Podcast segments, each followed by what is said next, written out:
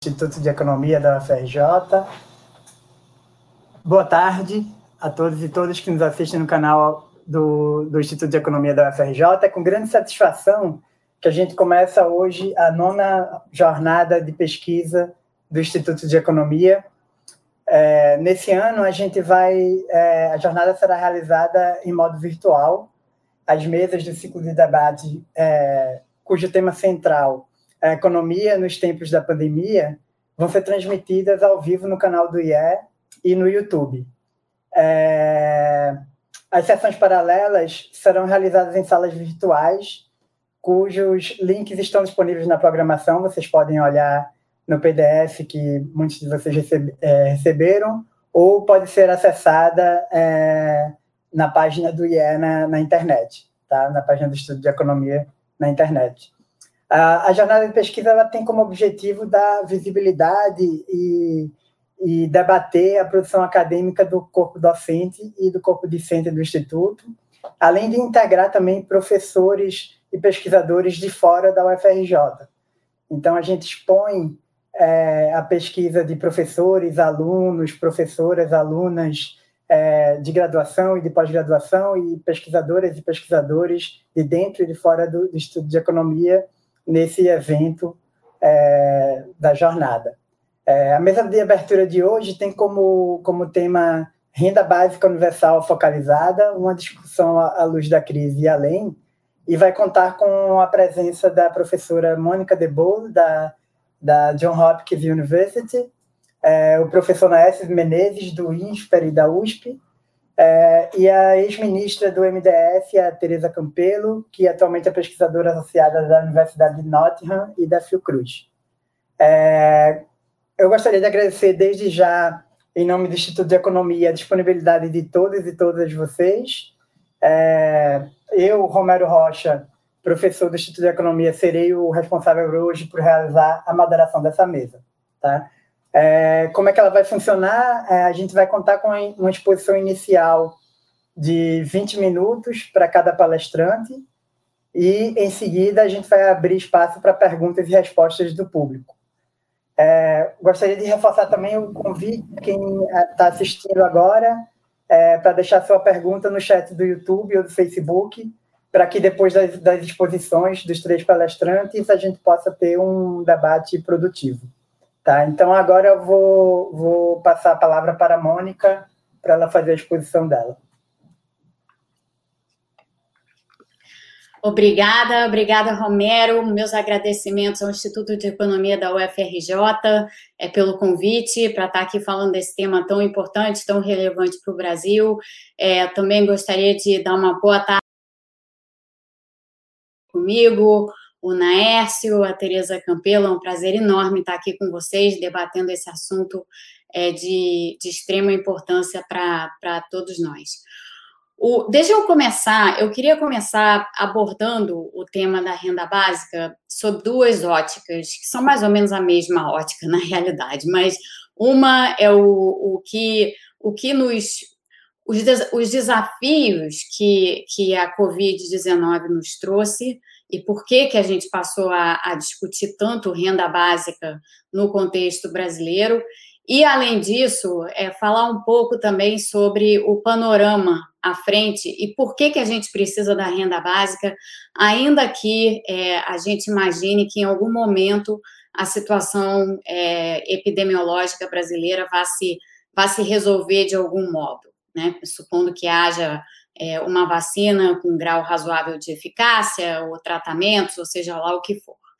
É, então, assim, de início, o, o tema da renda básica, como, como muitos de vocês que estão nos acompanhando aqui sabem, surgiu é, no, no contexto brasileiro porque é, a, a Covid, a maneira como a doença se manifesta, a maneira como o vírus se espalha, é, é, a, a, questão do, do, contato imediato, a transmissão por aerossóis, as, as, situações aglomeradas, as situações em que as pessoas estão aglomeradas, a própria transmissão do vírus e as características do vírus é, fizeram com que a nossa população vulnerável, isso antes de falar das medidas sanitárias, a própria transmissão do vírus fez com que a nossa população vulnerável ficasse extremamente visível. Porque, como moram as pessoas no Brasil? As pessoas de renda mais baixa moram em locais de aglomeração, como favelas ou periferias, onde você tem muita gente morando, morando junta ou morando muito próximo.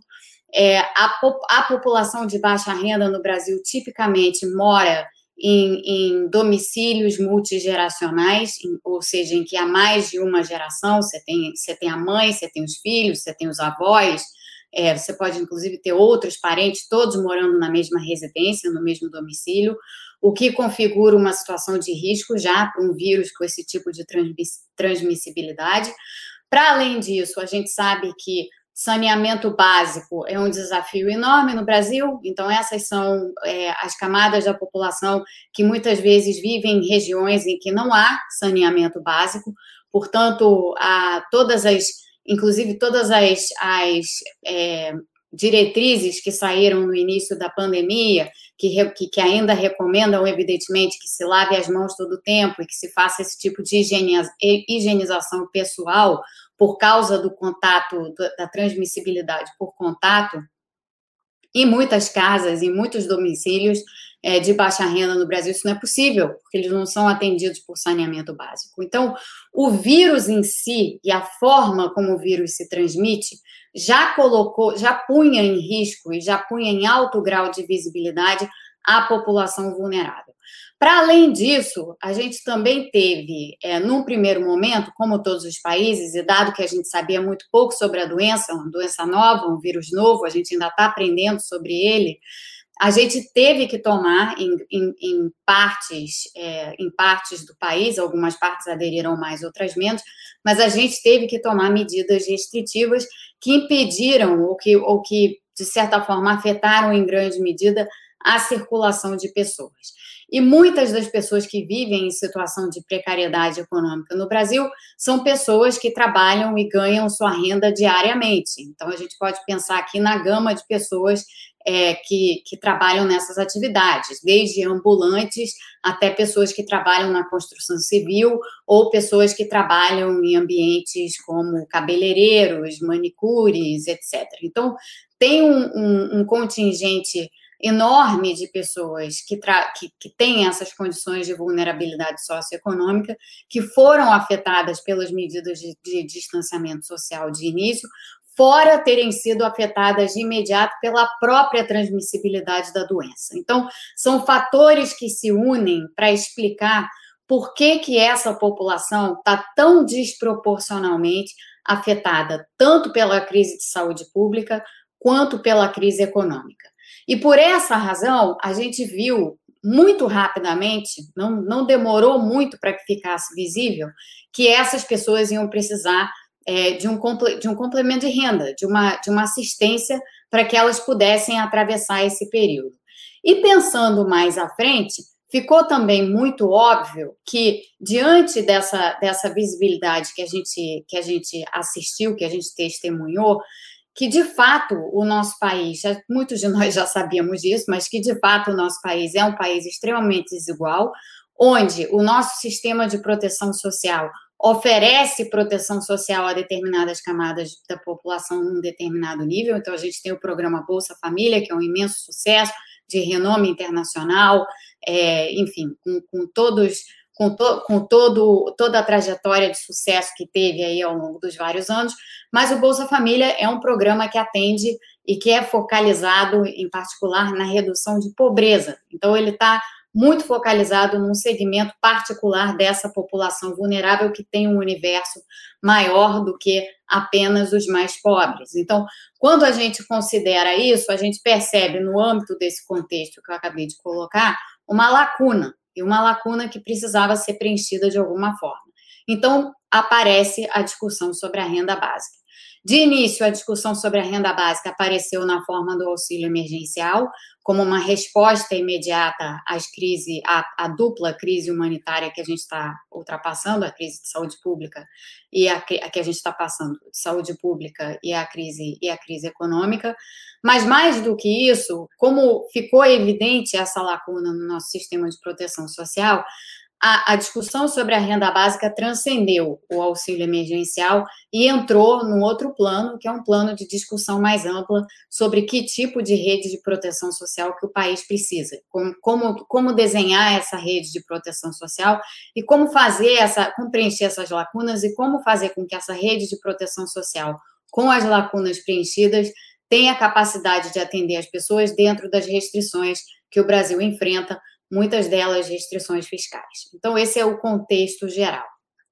Mas olhando mais para frente, a gente vê com muita clareza que a, toda a argumentação em torno da renda básica ela tem um pano de fundo muito mais, mais prolongado e evidencia com muita clareza o quão importante ela é para dar conta de problemas estruturais de naturezas diversas que a gente tem na nossa sociedade. Então, pensando, por exemplo, é, no período, quando, quando a pandemia acabar, né, que é algo que a gente não consegue definir, quando é que uma pandemia acaba, é, há divergências sobre, sobre isso, mas, de modo geral, quando a gente já não tiver mais com a epidemia fora de controle, a gente vai continuar a sofrer uma porção de problemas problemas, muitos deles, que são atrelados à desigualdade e à pobreza. Então, por exemplo, a gente sabe que a população de mais baixa renda no Brasil sofre de uma porção de doenças crônicas. E muitas dessas doenças crônicas, como obesidade, diabetes, hipertensão, é, outras doenças cardiovasculares, todas essas doenças crônicas, elas são riscos é, para o desenvolvimento de COVID na sua forma mais grave ou na sua forma mais severa, mas ao mesmo tempo essa relação ela corre em duas vias, porque se a gente pensar, por exemplo, na diabetes, a diabetes tem uma relação de risco para o desenvolvimento de doença grave COVID-19, mas a COVID-19 pode ela também causar determinadas sequelas, inclusive sequelas que possam levar ao desenvolvimento de diabetes. Tem alguns estudos já é, publicados, estudos científicos publicados, mostrando que existe essa relação nesses estudos de sequelas e, e, e, e enfim, que estão que que saindo em decorrência da Covid-19. Então, quando a gente leva em consideração o, a, a sobrecarga é, de doenças crônicas que a gente já tem nessa população vulnerável.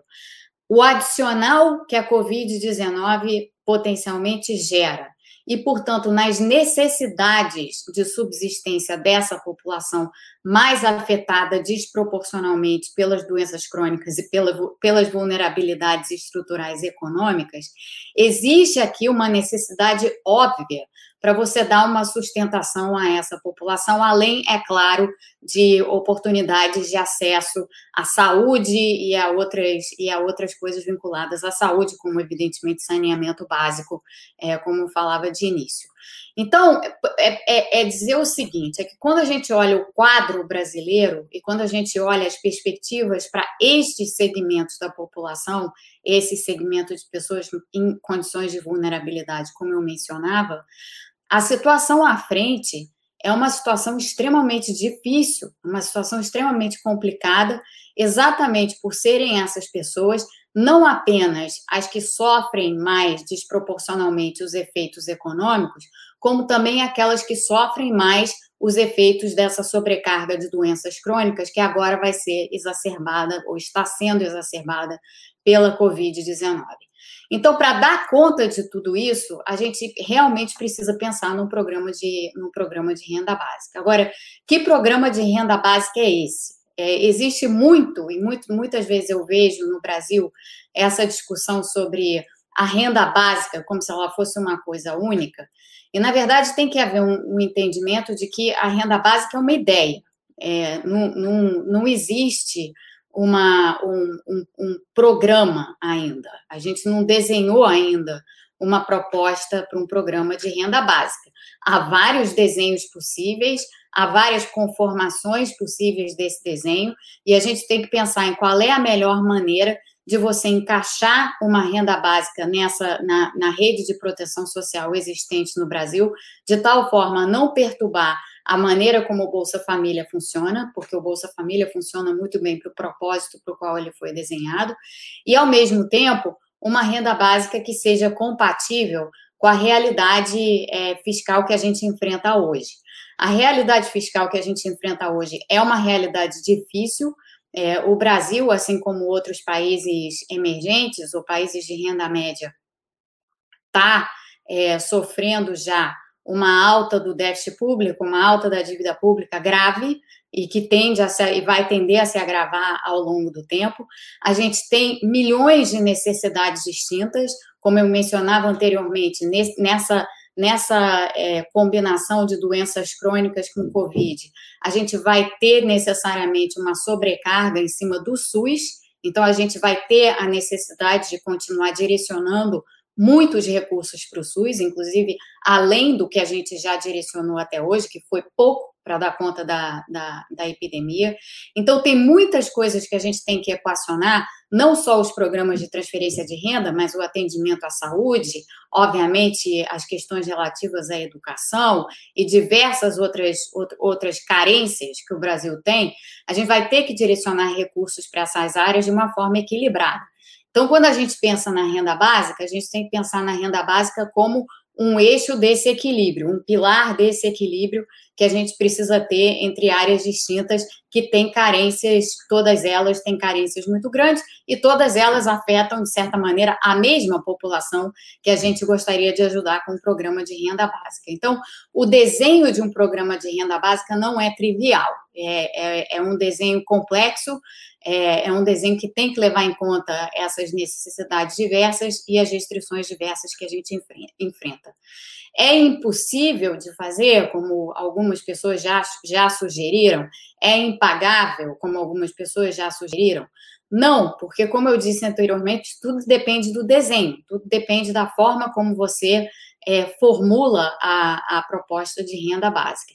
Mas o que fica claro é que essa ideia da renda básica é uma ideia que está tá conosco, veio para ficar, necessita de elaboração, necessita é, do, do, de, uma, de, um, de, uma, de, um, de uma formulação que esteja de acordo com essas carências diversas que eu mencionei e que possa ajudar, claro que não vai ser a bala de prata que vai resolver tudo, mas que possa nos ajudar com esses imensos desafios que a gente vai enfrentar de agora para frente. Agora a gente ainda está com a epidemia descontrolada, mas uma vez que a epidemia tenha sido controlada, a gente ainda vai ter uma porção de problemas a enfrentar com essa, junto a essa população mais, mais vulnerável, tão numerosa que ela é no Brasil. Então, é, deixo essas como as minhas considerações iniciais. É, acho que eu fui breve e não estourei o tempo. É, deixo essas como as minhas considerações iniciais para poder interagir depois com, com o Naércio e com a Tereza. Muito obrigada. Muito bom, muito bom. É, excelente, excelente exposição, Mônica. É, bastante interessante. Deu alguns elementos aí para a gente pensar e debater quando, quando estiver na parte do debate. Então, agora eu vou passar imediatamente a palavra para o Naécio.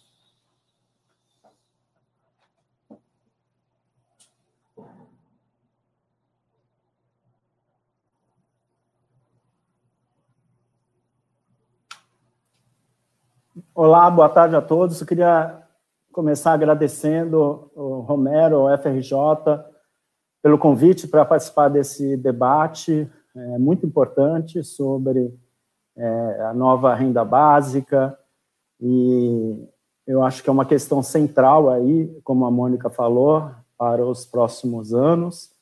E eu queria falar um pouco sobre é, uma proposta que a gente tem trabalhado, é, que é aperfeiçoar o Bolsa Família com foco na eliminação da pobreza infantil.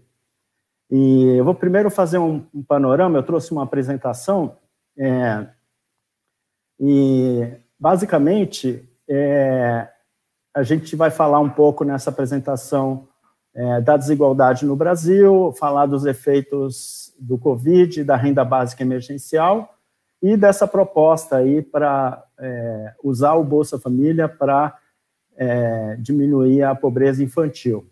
Tá? Então, é, bom, primeiro, eu acho que nem precisa é, ressaltar aqui, mas é importante falar que o Brasil tem uma desigualdade extrema. Então, se a gente comparar é, Brasil, por exemplo, Europa, Oriente Médio e África do Sul, é, o Brasil, Oriente Médio e África do Sul são considerados é, países ou regiões de desigualdade extrema, tá? em que, é, por exemplo, se você olhar os 0,01% mais ricos, no Brasil, eles têm uma renda de 6 milhões de euros por ano, que é a mesma renda é, média na Europa.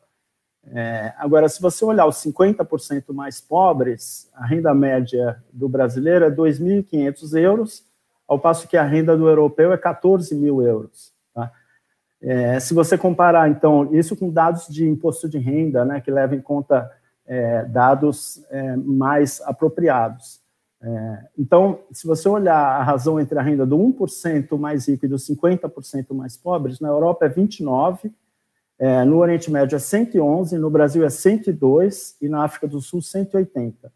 Quer dizer, por razões históricas, né, que vem desde a é, escravidão e vem pela exclusão dos mais pobres do mercado de trabalho, de crédito, da educação, é, essas regiões do mundo acabaram ficando extremamente desiguais. Tá? E, e, é preciso é, resolver isso em algum momento, porque isso traz é, muitos problemas, como todos sabem, aqui para o Brasil. Né? Você tem uma falta de é, capital social, é, criminalidade, falta de crescimento de produtividade. Então, vários aspectos decorrem desse problema histórico que a gente tem, né? É, especialmente as crianças. Então, eu, eu, acho que uma questão central para a gente debater, que a gente tem que enfrentar no Brasil, é a questão de desigualdade de oportunidades. Então, idealmente, a gente precisaria que todas as crianças que nascem no Brasil tivessem as mesmas, as mesmas oportunidades na vida para realizar seus sonhos e seus projetos. É, e a gente ainda está bastante longe disso. A gente consegue ver aqui, por exemplo, que é, se você for olhar é, meninos pretos ou pardos, 16% deles é, moram em famílias pobres e não têm nenhuma assistência social. 27%, é, quase um quarto deles, moram em moradias inadequadas é, que é, ou são superlotadas ou têm construção precária. É, além disso, metade das crianças de 0 a 6 não tem acesso ao saneamento básico, que é uma coisa elemental. É, elementar, né? E dois terços dessas crianças, hoje em dia, sofrem pelo menos uma dessas três restrições, né? É falta de proteção social, moradia inadequada e saneamento básico. É, isso é, é, maior entre os pretos e pardos. Então, é, as crianças que nascem e crescem nessa situação dificilmente vão conseguir atingir seu potencial. É, e isso tem, é, um, causa um problema muito sério aqui no Brasil, porque é, falta até estímulo para as pessoas alcançarem seu potencial, o que tem efeitos muito sérios sobre a produtividade do país. Nós temos muitos talentos sendo desperdiçados. Então, é, eu acredito que chegou a hora, com essa pandemia, com a atenção que o programa de renda básica emergencial recebeu, é, da gente igualar as oportunidades aqui no Brasil. Então, por isso que é, eu acho que o foco tem que ser nas crianças pobres. Tá? É, como a gente sabe, o Covid teve um impacto muito grande, né?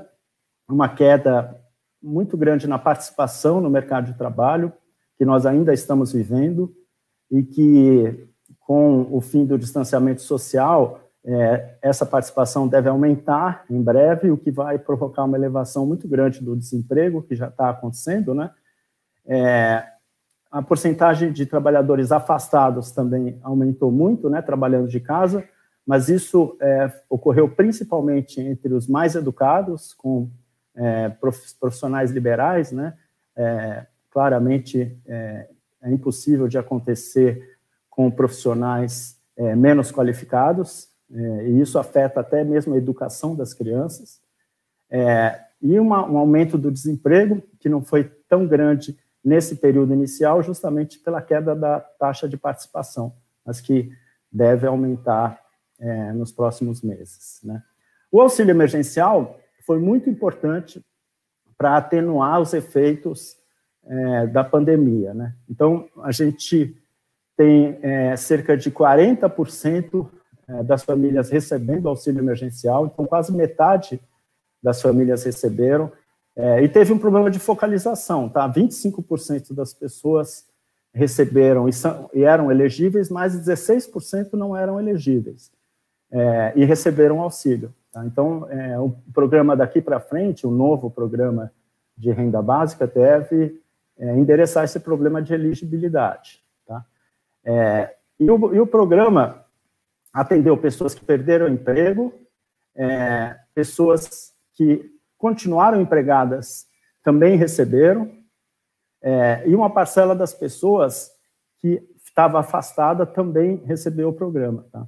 É, o grande é, questão é que, é, mesmo pessoas que não tinham emprego antes, que são essas daqui não empregadas em 2019 não empregadas em 2020, é, que atinge 36% é, dos beneficiários, é, receberam o auxílio. Então, o auxílio acabou tendo efeito até nas pessoas que já eram pobres antes da pandemia. Então, ele teve esse efeito de redução da pobreza e da desigualdade, é, muitas vezes até com relação ao, ao, período anterior à pandemia. Eu acho que isso que foi importante para alertar para a sociedade que é possível rapidamente você transferir renda para os mais pobres, usando um aplicativo, por exemplo, e é possível diminuir a pobreza é, e a desigualdade rapidamente, atingindo é, até regiões mais distantes é, do Brasil. Então, foi isso que criou um momento para você ter um programa de renda básica mais eficiente no futuro. Né? Então, a gente vê aqui que a pobreza aumentou muito é, no, no, no, início da pandemia e teria ficado muito elevada se não houvesse o, o auxílio emergencial, que é essa linha de cima. Mas com o auxílio emergencial, a pobreza ficou muito mais baixa, é um nível de 15% dos domicílios, ainda elevada, né? mas bem mais baixa do que seria se não tivéssemos o auxílio emergencial. Tá?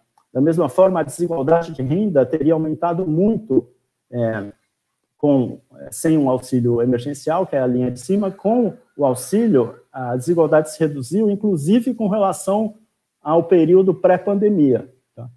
É, a gente sabe que os gastos foram grandes com o auxílio emergencial.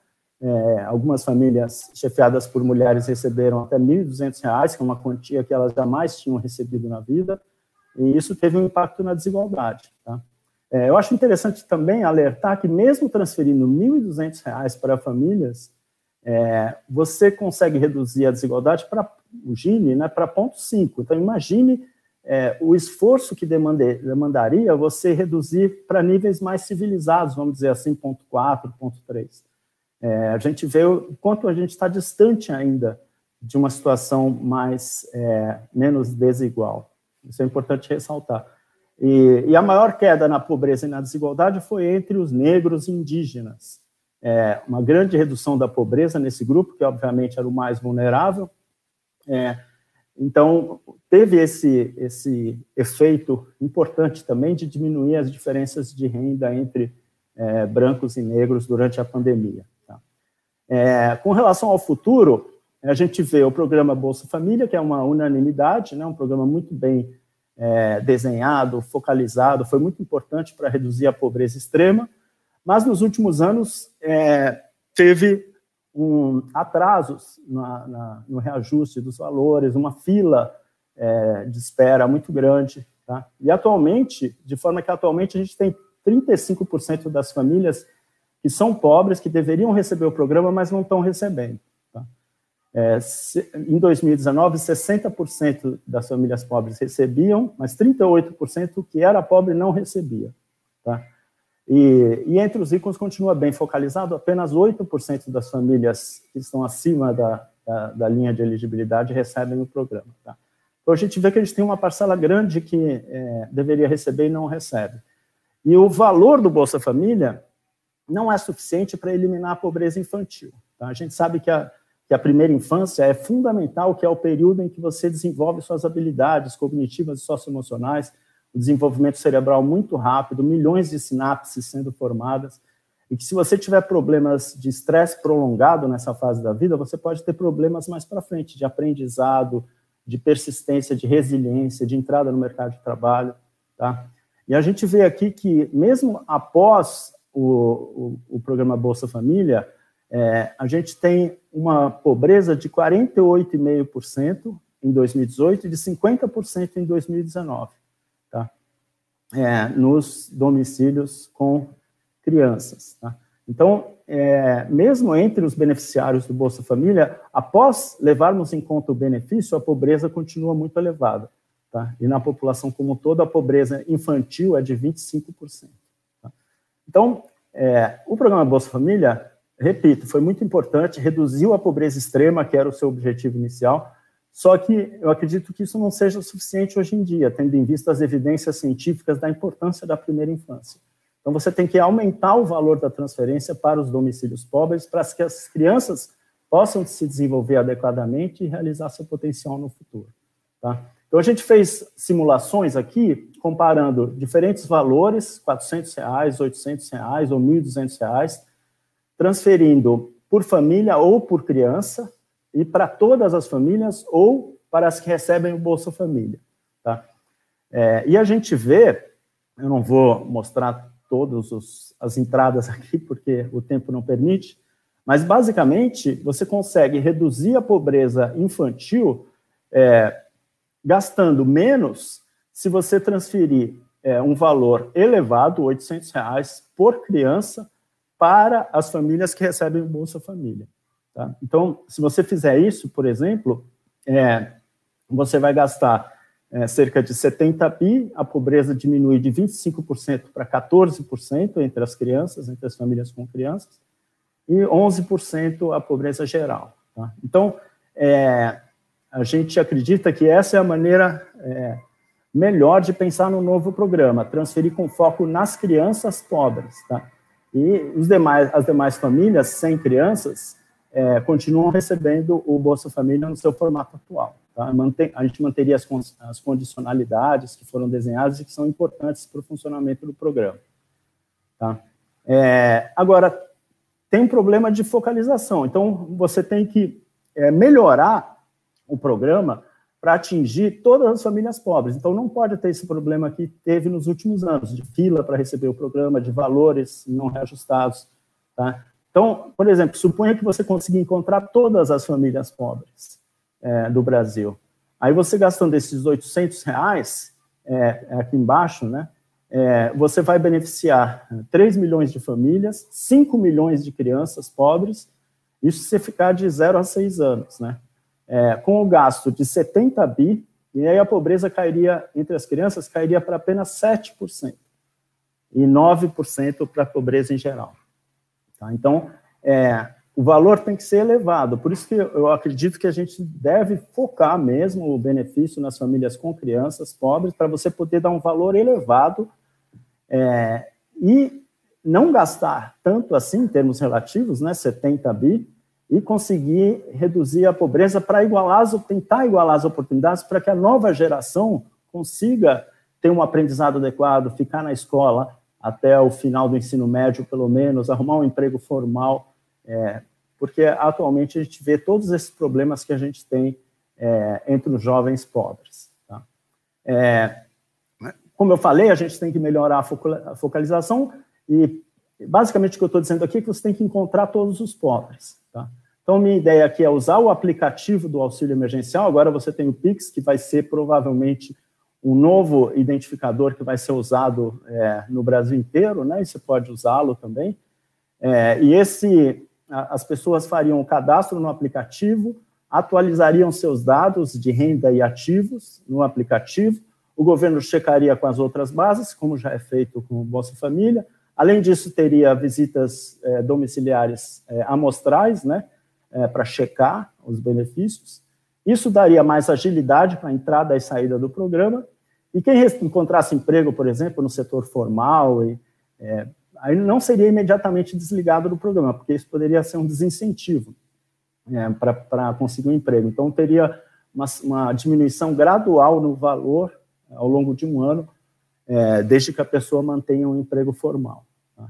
É, e, além disso, é, para arrecadar é, recursos, é, o que a gente propõe é que todos sejam taxados segundo a alíquota de imposto de renda da pessoa física. Tá? É, mesmo quem recebe lucros e dividendos, juros sobre o capital próprio, é, quem é, tem uma microempresa, é, no Simples, por exemplo, é, porque uma coisa é a taxação e a tributação da pessoa jurídica, e aí você deve ter incentivos para as empresas reinvestirem os lucros e tudo. Mas a partir do momento que essa rentabilidade é transferida para a pessoa física, ela tem que ser taxada segundo a alíquota tradicional do imposto de renda, é, o que não acontece atualmente com muitas fontes de renda. E aí a gente teria recursos mais do que os recursos necessários do que esse 70 bi que resolveria o problema da pobreza infantil. Tá? É, então, para concluir, é, bom, nós temos um país com é, desigualdade extrema, é, é, inaceitável isso, vem desde a é, da colonização, grandes parcelas da população excluídas da educação, do mercado de trabalho. A gente teve muitos avanços nos, desde a Constituição de 88, né, preciso notar, é, uma grande inclusão em termos educacionais, a criação do SUS, a estratégia de saúde da família, é, assistência social, o próprio Bolsa Família. Então, com isso, você conseguiu incluir parte da população é, dentro da nossa estrutura de, de, de, de proteção social, mas nós temos uma quantidade ainda muito grande de crianças vivendo na situação de pobreza. E isso afeta essa igualdade de oportunidades. Então, basicamente, a mobilidade social no Brasil é muito baixa. Se você nasce numa família pobre, as chances são de que você vai continuar pobre para o resto da vida. É, isso dá um desincentivo muito grande para as pessoas, além da, da, da discriminação e etc. É, o Covid teria provocado uma crise social sem precedentes se não fosse o auxílio emergencial, que realmente conseguiu é, diminuir pobreza e desigualdade, e alertou a sociedade para a possibilidade que a gente tem é, de ter uma ação mais efetiva no longo prazo, diminuindo essa pobreza, até nas regiões mais pobres do Brasil, usando as novas tecnologias. Então, eu acredito que o futuro será um novo Bolsa Família, é, com foco nas crianças pobres, transferências elevadas para cada criança pobre. É, se você transferir 800 reais para todas as crianças de 0 a 6 anos de idade, você vai gastar 70 bi e, e, e você deve arrecadar imposto sobre os mais ricos. É, e a maneira mais justa de fazer isso, além de aumentar a alíquota do imposto de renda, além de aumentar a alíquota do imposto sobre herança, é você taxar todas as rendas recebidas pelas pessoas pelas alíquotas do imposto de renda. É, e acabar com a desigualdade de, de, de, de impostos que, atualmente existe no Brasil.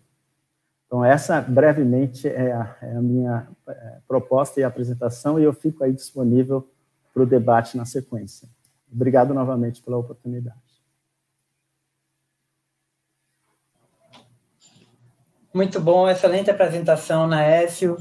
É, conectando um pouco já com, com o que a Mônica tinha falado, né, de que realmente as necessidades a partir de agora vão aumentar, e aí é, vamos ter possivelmente mais gastos em saúde e vamos precisar também é, vamos ter mais famílias com mais necessidades, né? Então a, a, a sua proposta já é uma, uma, nova proposta de um novo programa que a gente pode depois conectar aí na, no, no debate final.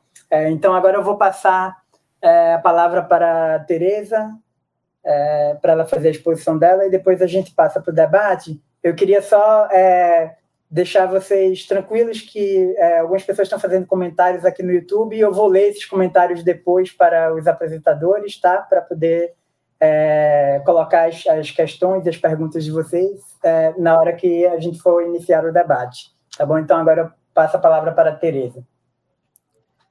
É, boa tarde, boa tarde a todos. Uma alegria muito grande estar aqui Agradecer muito o convite do Instituto de Economia da Universidade Federal do Rio de Janeiro, cumprimentar você, Romero, e uh, também a equipe toda que está organizando essa atividade, o Norberto, que nos ajudou também a, a construir essa mesa.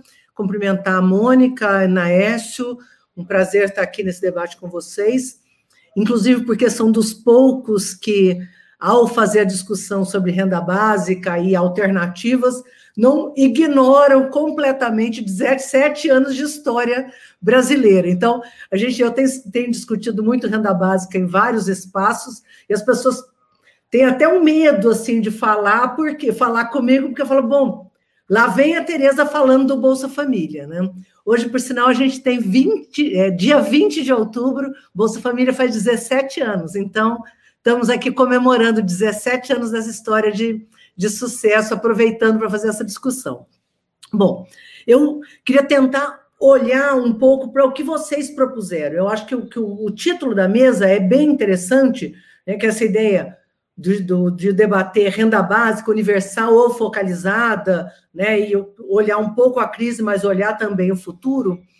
E, de fato, existe um debate, acho que a Mônica colocou uma questão que é verdadeira, as pessoas falam de renda básica, cada uma está falando de uma coisa diferente, é impressionante. Você olha no Congresso Nacional, então no Senado, no, tem deputado, um concordando com o outro, só que um está falando uma coisa, o outro está falando uma coisa completamente oposta. Então, primeiro, renda básica universal, gente. Renda básica universal não é, ah, é um apelido. Renda básica universal significa o quê? Dá um valor, para todas as pessoas.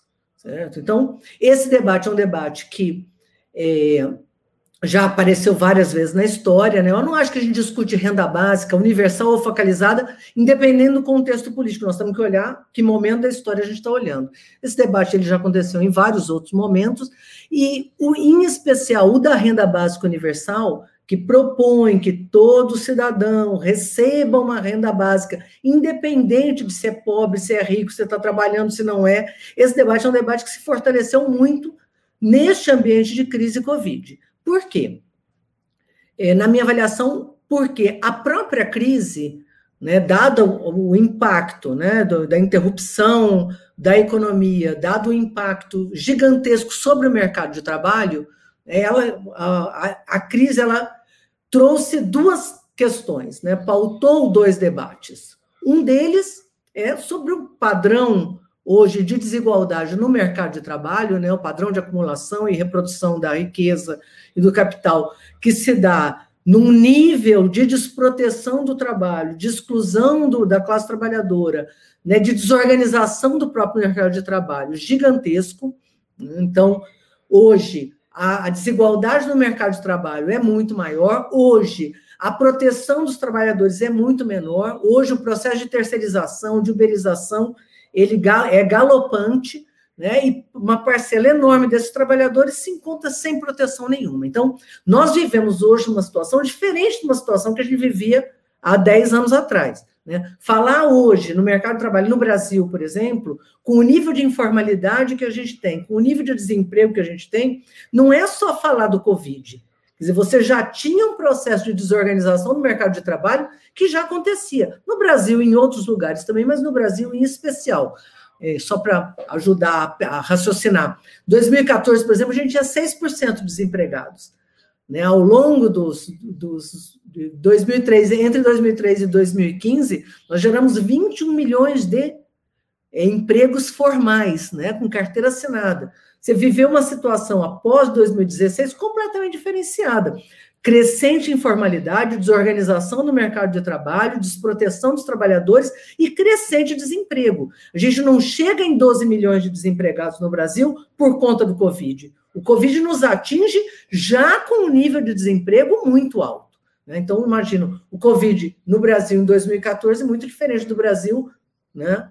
O Covid no Brasil de 2020, que foi o que aconteceu. Então, bom, primeira grande questão que eu estava colocando é essa da desorganização do mercado de trabalho. Segunda questão, que eu acho que é uma questão que nos, que nos obriga, de fato, a pensar, sobre renda básica e pensar do ponto de vista conceitual, é que o Covid antecipou, de certa forma, algumas tendências do mercado de trabalho que talvez a gente fosse viver ao longo dos próximos 10, 15 anos. Né? Então, várias questões que estariam colocadas daqui a 10 anos foram antecipadas. Parte dos, dos trabalhos, parte dos empregos né, que foram destruídos não retornarão.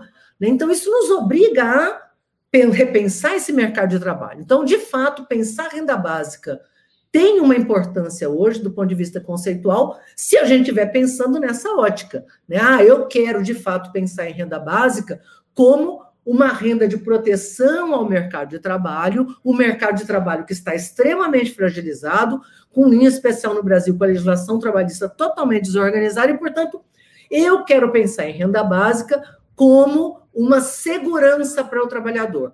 Vamos fazer essa discussão? Eu topo fazer. Agora, eu quero lembrar que nós estamos num momento onde o debate é o oposto desse. Então, abrir essa discussão no Congresso Nacional, por exemplo, seria de um puritanismo, né, chegaria a ser exótico. Né? Hoje, o Congresso Nacional não discute ampliar a rede de proteção ao trabalhador, não discute aumentar o seguro-desemprego, não discute como melhorar e garantir que esse trabalhador tenha um seguro de renda mínimo. Não, discute exatamente o oposto. Como fragilizar a legislação trabalhista, como desproteger o trabalhador. Quer dizer, fazer uma discussão pode ser uma discussão interessante para a academia, mas ela se choca completamente com o que está em curso hoje no Brasil. Com um Congresso conservador, com um Congresso que desprotege o trabalhador. Portanto, fazer esse debate conceitual, que eu aposto que é um debate correto, e que vem sendo aprofundado em vários lugares, no Brasil hoje seria praticamente uma temeridade, porque você abre um debate no Congresso e provavelmente a consequência é desproteger mais ainda o trabalhador. Bom, a segunda questão, é, só olhar meu tempo aqui para. A segunda questão, que eu acho que é importante a gente discutir, é o seguinte: é é, como nós fazemos esse debate sobre universalização e focalização sem discutir o resto da rede de proteção? Esse debate não é um debate puro, ah, como se só existisse uma política pública no mundo, né, ou no Brasil, a transferência de renda. Transferência de renda, eu posso discutir renda básica num determinado patamar ou no outro, a depender do que, que eu estou discutindo no entorno. Né? Renda básica não pode ser só transferência de renda. Tem gente que defende renda básica universal, inclusive como alternativa a toda a rede de proteção. Aí eu dou um dinheiro, dou um voucher, né? fazendo aquele debate clássico, né? É, dou um voucher, que é a renda básica, e a, a, a, o pobre que se vire no mercado comprando saúde, comprando educação, comprando assistência social. Quer dizer, essa renda básica somente não serve. Certo? Essa renda básica desprotege não só o trabalhador, mas a família, a criança.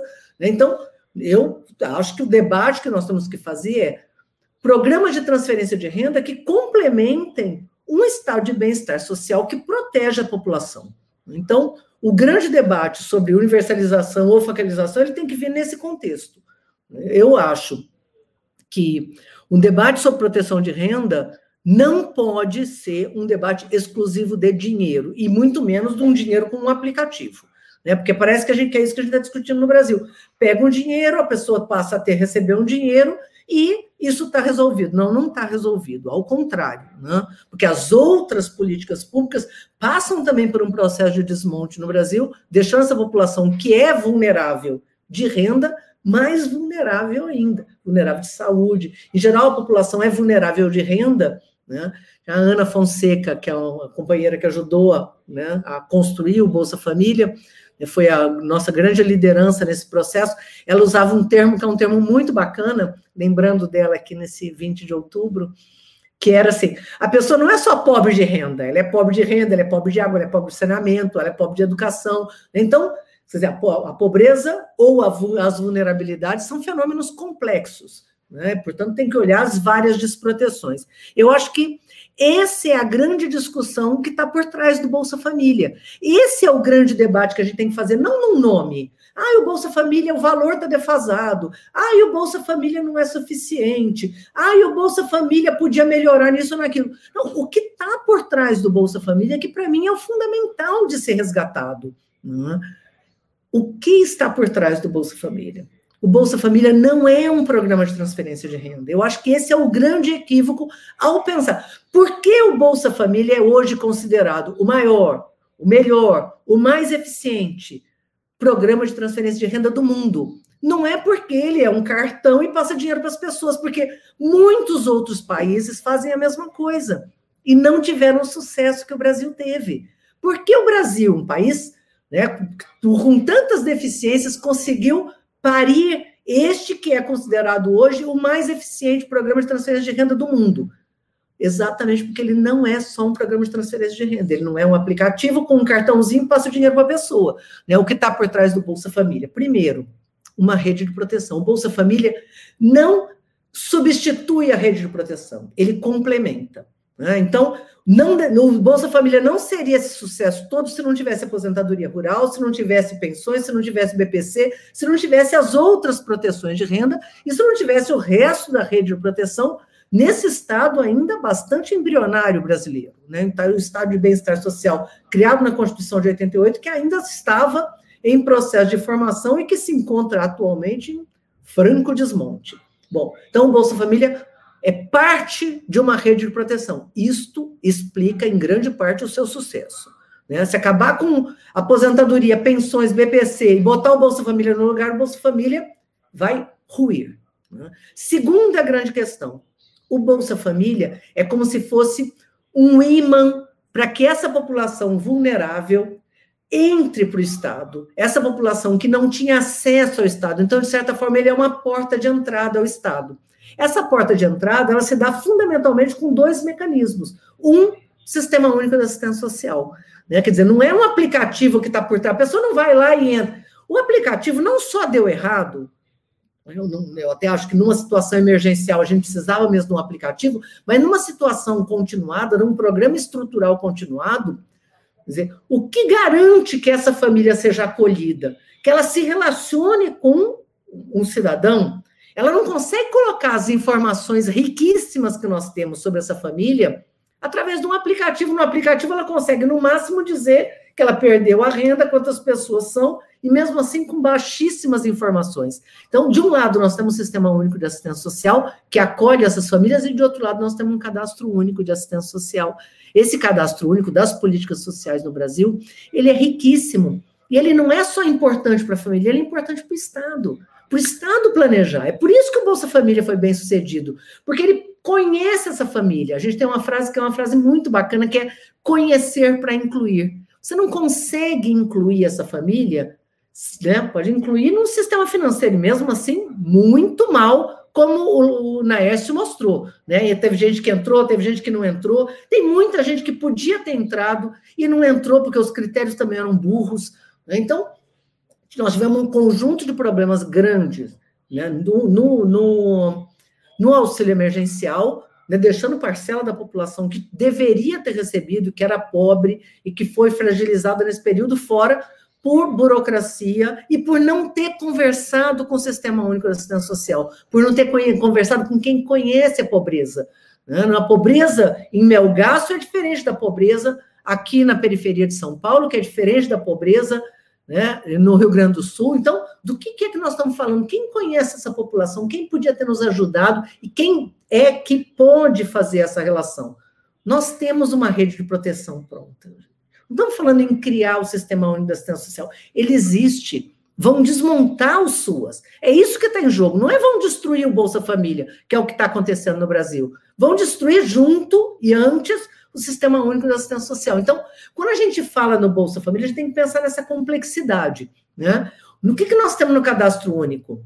Como o Naes colocou, ah, as famílias, você está olhando um dado geral, né? um dado de imposto de renda, um dado de PNAD, tantos por cento das crianças, quase 50% das crianças de 0 a 6 anos não tem saneamento básico. Quem são essas crianças? Está lá no cadastro único, a maioria. E as que não estão tinham que ter sido buscadas. Né? Por quê? Porque ao Estado cabe, inclusive, fazer a busca ativa. Tem gente que é tão pobre, tão pobre, que sequer se reconhece como um cidadão de direito, que sequer consegue exigir do Estado seus direitos. Então, cabe ao Estado, inclusive, buscar e acolher essas famílias, que era o que a gente vinha fazendo no Brasil Sem Miséria, que a gente chamava de busca ativa. Busca ativa para incluir na documentação civil, né? Busca ativa para garantir que essas famílias tenham cisterna, busca ativa para essas famílias serem incluídas na segurança de renda, que era o Bolsa Família. Bom, Então, e, é, então, a segunda grande questão, que é o que está por trás do Bolsa Família, né? É, é, como eu disse, né? É, complementa a rede de proteção, segundo o SUAS e o cadastro único, certo? Agora, está defasado? Tá, então vamos melhorar. Né? Ah, precisa aumentar. Tem porque assim, agora tem uma moda que é assim: ah, tinha parte das pessoas que não estavam no cadastro único. Gente, essas pessoas não tinham perfil para estar no cadastro único. A pobreza aumentou muito, já vinha aumentando. Os dados mostram claramente isso. Então, a parcela da população se tornou pobre e se tornou vulnerável. Eu acho que o Covid dado, é, é, como eu tinha dito lá no início, ele desnudou um nível de fragilidade que é muito atual na sociedade brasileira, resultante aí do desmonte do, do, do conjunto das políticas públicas, e em especial do mercado de trabalho. Então, nós temos que adaptar, na minha avaliação, isso que funciona. Nós temos um programa que funciona. Funciona em 5.571 municípios no Brasil. Conhecido no Brasil todo. Certo? Tem lei, tem institucionalidade, foi pactuado. Por que, que nós não podemos melhorar o Bolsa Família? Por que, que nós não podemos ampliar o Bolsa Família? Por que, que nós não podemos ampliar o número de pessoas? Por que nós não podemos fazer esse debate dentro de uma institucionalidade que existe? Então, acho muito bem-vindo que esse, esse debate que, que o Naércio faz. Eu tenho uma proposta um pouco diferente. Eu não acho que a gente consegue olhar só criança de 0 a 6. Né? Eu acho muito difícil que a gente faça isso no Brasil sem gerar injustiças gigantescas. Né? Eu acho que nós temos sim que priorizar as crianças, isso o Bolsa Família sempre fez. O valor está defasado? Tá. O valor era um complemento de renda. Né? Era um valor de complemento de renda que está super defasado, mas que ele era adequado para um tipo de, de situação econômica de 2014. A de hoje é outra, exige que ele seja maior. Concordo contigo. Vamos aumentar para a criança? Vamos. Vamos ampliar o público-alvo? Eu acho que tem que ampliar. Nós não podemos jogar na vulnerabilidade um conjunto de famílias que têm filhos de 10, 12, 15 anos, né? E que não são pessoas que estão, são pessoas que estão vulneráveis. Então, vamos ampliar o valor, vamos ampliar o, o público. Eu acho que nós podemos fazer isso. O modo mais seguro de fazer isso é em cima do próprio Bolsa Família. Porque eu acho que a discussão não tem que se limitar à pobreza. Nós podemos ir para além da pobreza dentro da própria institucionalidade. Por que não? Porque o Bolsa Família não pode chegar aos vulneráveis. Eu acho que pode. Podemos discutir o valor? Podemos. Agora, nós estamos numa situação limite, porque o governo vem adiando este debate e vai nos jogar para depois das eleições, às vésperas do final do auxílio emergencial. Isso é uma situação criminosa. Até porque a situação de estresse frente à pobreza né, hoje significa eu não sei o que eu vou comer. Né? Eu não é eu vou ficar um pouco mais pobre. As pessoas já estão cortar os 600 para os 300 significa ter cortado base da alimentação dessas famílias, né? É, cortar para zero e deixar essas famílias sem referência do que está colocado hoje é criminoso. E jogar esse debate para o final de, de novembro, começo de dezembro, é uma, olha, é uma aberração. Então, eu queria alertar o seguinte: um, de rediscutir, colocar algo no lugar do Bolsa Família no meio de uma crise é uma temeridade. Eu acho um absurdo. Quer fazer uma discussão mais larga sobre renda básica? Vamos fazer. Agora, vamos melhorar o Bolsa Família no curto prazo, que é o que podemos fazer, para que ele possa estar tá funcionando na saída do auxílio emergencial, ou então temos que prorrogar esse auxílio emergencial para dar conta do assunto, que colocar uma coisa nova, para mudar o nome, destruir o sistema único de assistência social, destruir e abandonar o cadastro único, nós não vamos achar que é com um aplicativo, já não deu certo, né? Você vai me desculpar muito. Um aplicativo ele pode complementar numa situação emergencial o acesso dessas famílias. Né? Agora, a gente podia ter feito isso como um plano B do cadastro único, para que essas famílias possam ser incluídas de fato. Como chegar nessas famílias sem conhecer a família, sem saber do nível de vulnerabilidade? Como privar o Estado e aqueles municípios que querem atuar da possibilidade de atuar tendo o mapa da pobreza na sua mão, que é isso que o cadastro único faz. Então, eu acho que o grande debate que nós estamos falando no Instituto de Economia, então eu queria falar com os jovens economistas, o Brasil, os economistas no Brasil passaram a discutir curto prazo. No quanto nós vamos gastar o ano que vem? É o máximo que as pessoas discutem. Nós temos que discutir médio e longo prazo. Nós não podemos fazer uma discussão sobre transferência de renda e sobre pobreza e sobre enfrentamento da pobreza como um fenômeno complexo olhando o curto prazo. Nós temos que olhar o longo prazo mesmo. Quanto custa destruir o Sistema Único de Assistência Social? Quanto custa destruir o Bolsa Família, que completa 17 anos como o maior programa de maior é, sucesso no mundo? Quanto custa não fazer? Esse é o custo que nós vamos ter no Brasil, né? inclusive considerando aí as questões que o Onécio colocou com relação às crianças. Então, esse debate é um debate de médio e longo prazo que tem que ser incluído na conta, até porque as transferências de renda têm impacto para além de aliviar a pobreza, a dor e o sofrimento da população. Tem impactos econômicos e o auxílio emergencial provou o que o aliás do Bolsa Família já vinha provando. Muito obrigado.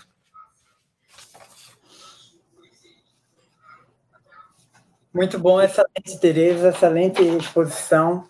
É, acho que ficou claro uma coisa que realmente eu sempre fiquei em dúvida quando eu ouvia falar sobre esse assunto, que era por que, que as pessoas não, não falavam sobre melhorar o Bolsa Família e sim botar outra coisa no lugar, né? Então acho que a sua exposição deixa muito claro como o Bolsa Família é um programa é, que a gente deve é, proteger, né? E é, se for o caso, é, melhorá-lo, mas não acabar com ele e deixar de aproveitar o que, que existe na, na estrutura da assistência social no país como, por exemplo, a, a base de dados do cadastro único, né? Então, acho que, de fato, você é, tem muita razão em, em, em, frisar a importância dessas coisas para o debate do momento.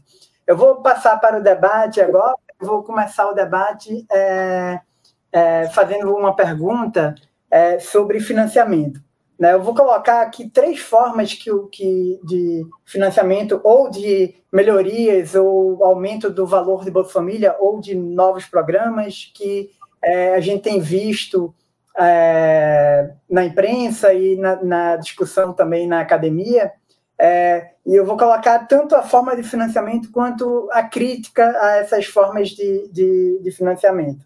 Né? Então, o que, que, a gente tem visto é, como o que poderia, de onde poderia vir o dinheiro para financiar é, um aumento do Bolsa Família ou uma, um, programa é, que viesse a substituir o Bolsa Família, é, quando a gente olha para a imprensa e para o debate na academia. Né? Tem gente é, propondo, e inclusive algumas das propostas que surgiram do Ministério do atual Ministério da Economia foram nessa linha, né? É, é, tirar o dinheiro de outros gastos. Né? E aí, qual que é o problema principal de tirar o dinheiro de outros gastos que já, já ocorrem sem aumentar é, é, os gastos é, atuais, né? Ou seja, é, você substituiria gasto com alguma coisa no, no gasto com, com esses programas. É, e aí o problema, o problema, a crítica que esse tipo de opção sofre é porque existe no Brasil um grande problema de economia, de economia política aí de, de onde vai vir esse dinheiro, né? E aí a gente vê que as propostas que surgiram iam mexer, por exemplo, no programa Farmácia Popular, que tem um enorme impacto para a população mais pobre, né? É, ou é, viria do abono, que também é um, um, programa que, embora não seja focalizado é, no, no, no, mais pobre, po, lá, o, o pobre do pobre do pobre, é focalizado numa população que também é pobre, né? É, é, talvez não nas linhas de pobreza que a gente que a gente analisa aí de linha de pobreza, mas é uma população que não pode deixar de não pode prescindir dessa renda, né? É uma população que precisa dessa renda. É, e não, não, não vimos em nenhum momento é, propostas para tirar o dinheiro de algum programa que, que só afetasse os mais ricos, né? Que só é, sempre as propostas vêm com alguma coisa que afeta as populações é, de, que estão na metade de baixo da distribuição de renda, digamos assim. É, a segunda forma de fazer poderia ser é, aumentando dívida, né? E aí tem o problema de que a situação fiscal, como a Mônica pontuou é, na apresentação dela do país, não é, é muito boa e é, aumentando dívida é, é, poderia querer dizer também ter que é, passar uma PEC para, para modificar a, a, o teto dos gastos, né? Então, é, a, a, crítica que essa opção sofre, sofre tem essa, é, é, esses dois problemas. Né? Teria que passar uma PEC para modificar o teto dos gastos e teria que é, aumentar a dívida quando a relação dívida-PIB já está é, aumentando bastante. A terceira forma seria é, aumentando imposto né, e, e, aumentando carga tributária. É, e aí a, a, crítica que essa opção, em geral, tem sofrido é que você também teria que, nesse caso, possivelmente, se vai aumentar gasto, né, mas é, com, aumentando imposto, ou seja, não aumentando a dívida, mas é, vai ter que é, rever também a, a, a PEC da, do teto dos gastos, né, porque vai aumentar os gastos. É, e, é, por outro lado, também as pessoas, algumas pessoas falam que a carga tributária do Brasil já é, é outlier em, em, termos de país em desenvolvimento, né, e, e, e não seria bom aumentar a carga tributária.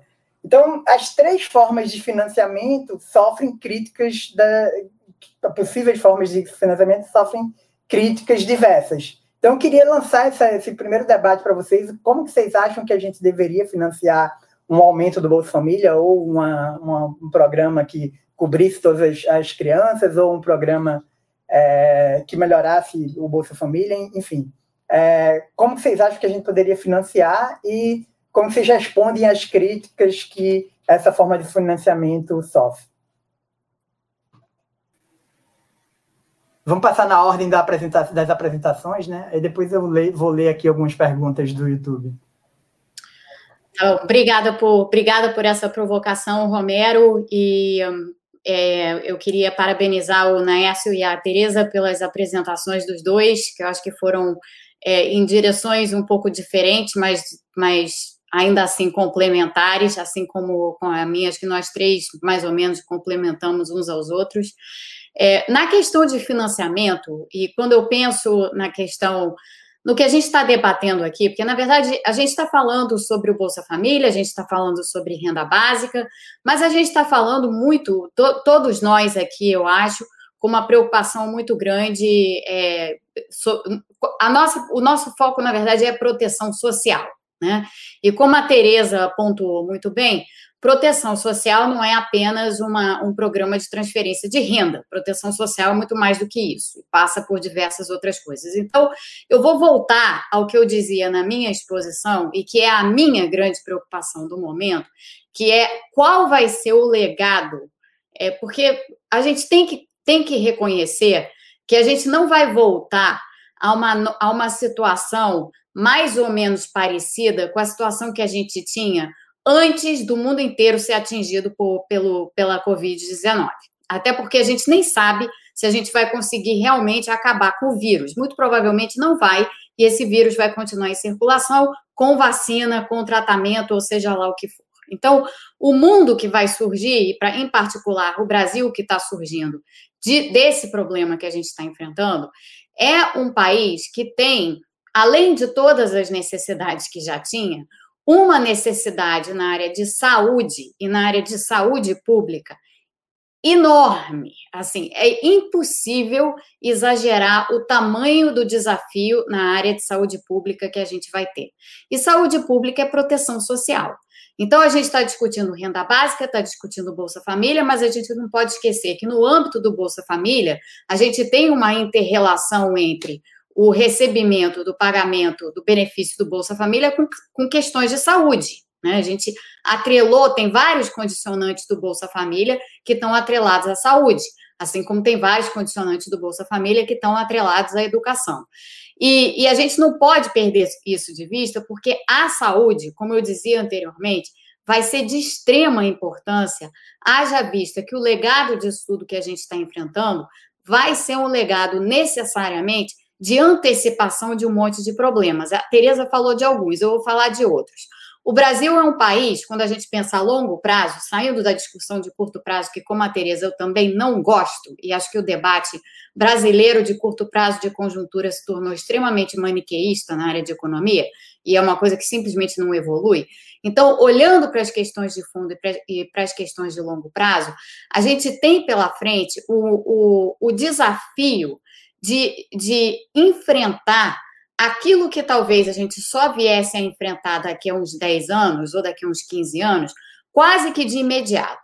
O Brasil é um país que está em franca trajetória de envelhecimento populacional. Então, a gente tem uma tendência demográfica que já era adversa antes da crise. Essa tendência demo, é, demográfica adversa, ela traz consigo uma carga de, de, de problemas de doenças crônicas atrelados ao envelhecimento populacional, que já era elevada de princípio. Com a pandemia, tudo isso se exacerba, porque, como eu falava anteriormente, quando a gente, a gente tem que pensar, é, quando a gente está considerando o que a gente está considerando, a gente tem que trazer para o centro da discussão todos os problemas de saúde pública que a gente, que a gente, te, que a gente tem pela frente. E no caso específico da Covid, como existe essa relação entrecruzada entre determinadas doenças crônicas, que, aliás, estão associadas a envelhecimento populacional, e a Covid, o que isso significa é que a gente vai antecipar essa sobrecarga de doenças crônicas que a gente só viria a ter daqui a algum tempo, daqui a, digamos, 10 anos, a gente vai antecipar isso tudo em muitos anos. E o que isso significa? Isso, evidentemente, como eu dizia na minha apresentação, afeta exatamente a população vulnerável, afeta exatamente essas pessoas que precisam de proteção social no sentido amplo desse termo. Então, quando a gente pensa nesse desafio e quando a gente trata desse desafio, a gente não pode ignorar o seguinte: Tá, temos questões de financiamento, temos questões fiscais relevantes, temos problemas e restrições que a gente vai ter que enfrentar. No entanto, há coisas que talvez funcionassem, na minha opinião, já não funcionavam, mas há coisas que talvez funcionassem antes da pandemia, mas que agora não mais funcionam. Então, você falava aqui, Romero, do teto dos gastos. O teto dos gastos nos impõe uma camisa de força, não só para tratar de, de de programas de transferência de renda, mas nos impõe, sobretudo, uma camisa de força para tratar de problemas de saúde pública, que tem diretamente a ver com essas questões relativas à proteção social. Então, a gente vai ter, inevitavelmente, se a gente realmente está preocupado com o país e com a trajetória do país, a gente vai ter que enfrentar essa questão do teto de gastos. Não adianta a gente ficar nesse maniqueísmo de uns defenderem o teto de gastos, outros não defenderem o teto de gastos, e todo mundo está olhando para o extremo curto prazo, com medo de qual vai ser a reação do mercado e fim de papo. Esse não é o problema. O problema é o que, que a gente vai fazer para lidar com essa sobrecarga de saúde pública que a gente vai ter se a gente está enquadrado numa camisa de força que não nos permite gastar para atender a essas necessidades que agora estão amplamente exacerbadas por causa da Covid. Significa isso que a gente pode sair gastando e não tem que se preocupar com a trajetória da dívida? É evidente que não. É evidente que não. Agora, a gente precisa sim ter uma discussão um pouco mais racional sobre aquelas coisas que realmente fazem diferença do ponto de vista de estabilidade fiscal de longo prazo para o país e aquelas coisas que não fazem lá muita diferença porque elas já são elas nasceram mortas, ou elas já foram natimortas de início, que na minha franca opinião é o, é o caso do teto dos gastos, mas quem não concorda com essa opinião, pelo menos que, que concorde que isso mudou depois da pandemia, porque evidentemente as necessidades agora são outras. Então a gente tem que saber equacionar e, e tratar esse, esse debate no entorno dessas questões da forma correta. É, o teto de gastos a gente vai ter que enfrentar é, aumento de tributação, a gente também vai ter que enfrentar. Porque, vamos e venhamos, os problemas do Brasil, as carências que o Brasil tem, é inevitável que a gente tenha que enfrentar, que a gente tenha que, no final das contas, aumentar a carga tributária. E vamos lembrar de uma coisa: a carga tributária no Brasil, ela já foi maior do que ela é no momento. É verdade que o Brasil tem uma carga tributária alta, comparável à carga tributária de países avançados. Mas também não vamos esquecer a razão disso. A razão disso é que a gente tem um estado de bem-estar social que nós criamos, que está muito além do tipo de estado de bem-estar social que outras economias têm, inclusive economias maduras como essa aqui onde eu vivo, os Estados Unidos.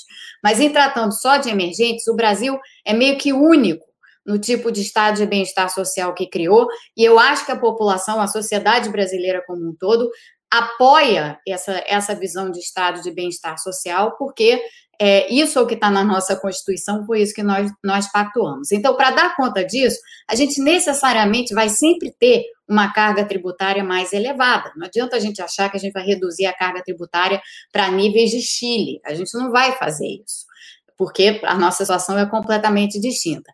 E nós já tivemos uma carga tributária mais alta do que ela é no momento. Então, temos espaço para aumentar a carga tributária, sim.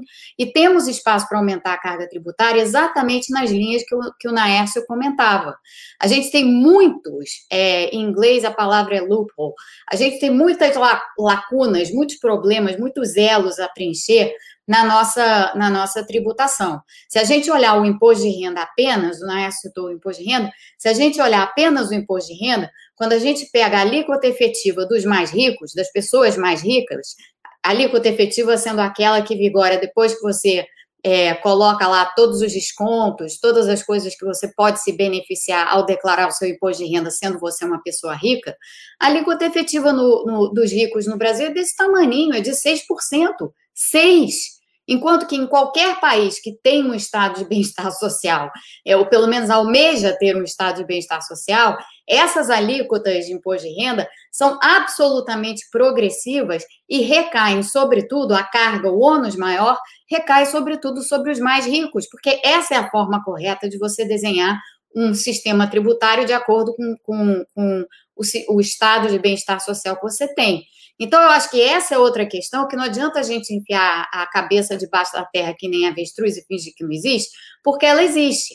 O enfrentamento do teto de gastos é uma, a, o aumento da carga tributária é outra. Que aumento de carga tributária? Exatamente esse que o, que o Naércio falou.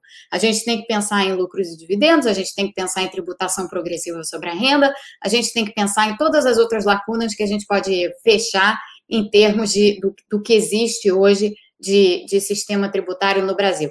Ah, mas isso vai tirar ímpeto do crescimento, isso vai tirar ímpeto da produtividade, isso vai fazer isso, aquilo e aquilo outro.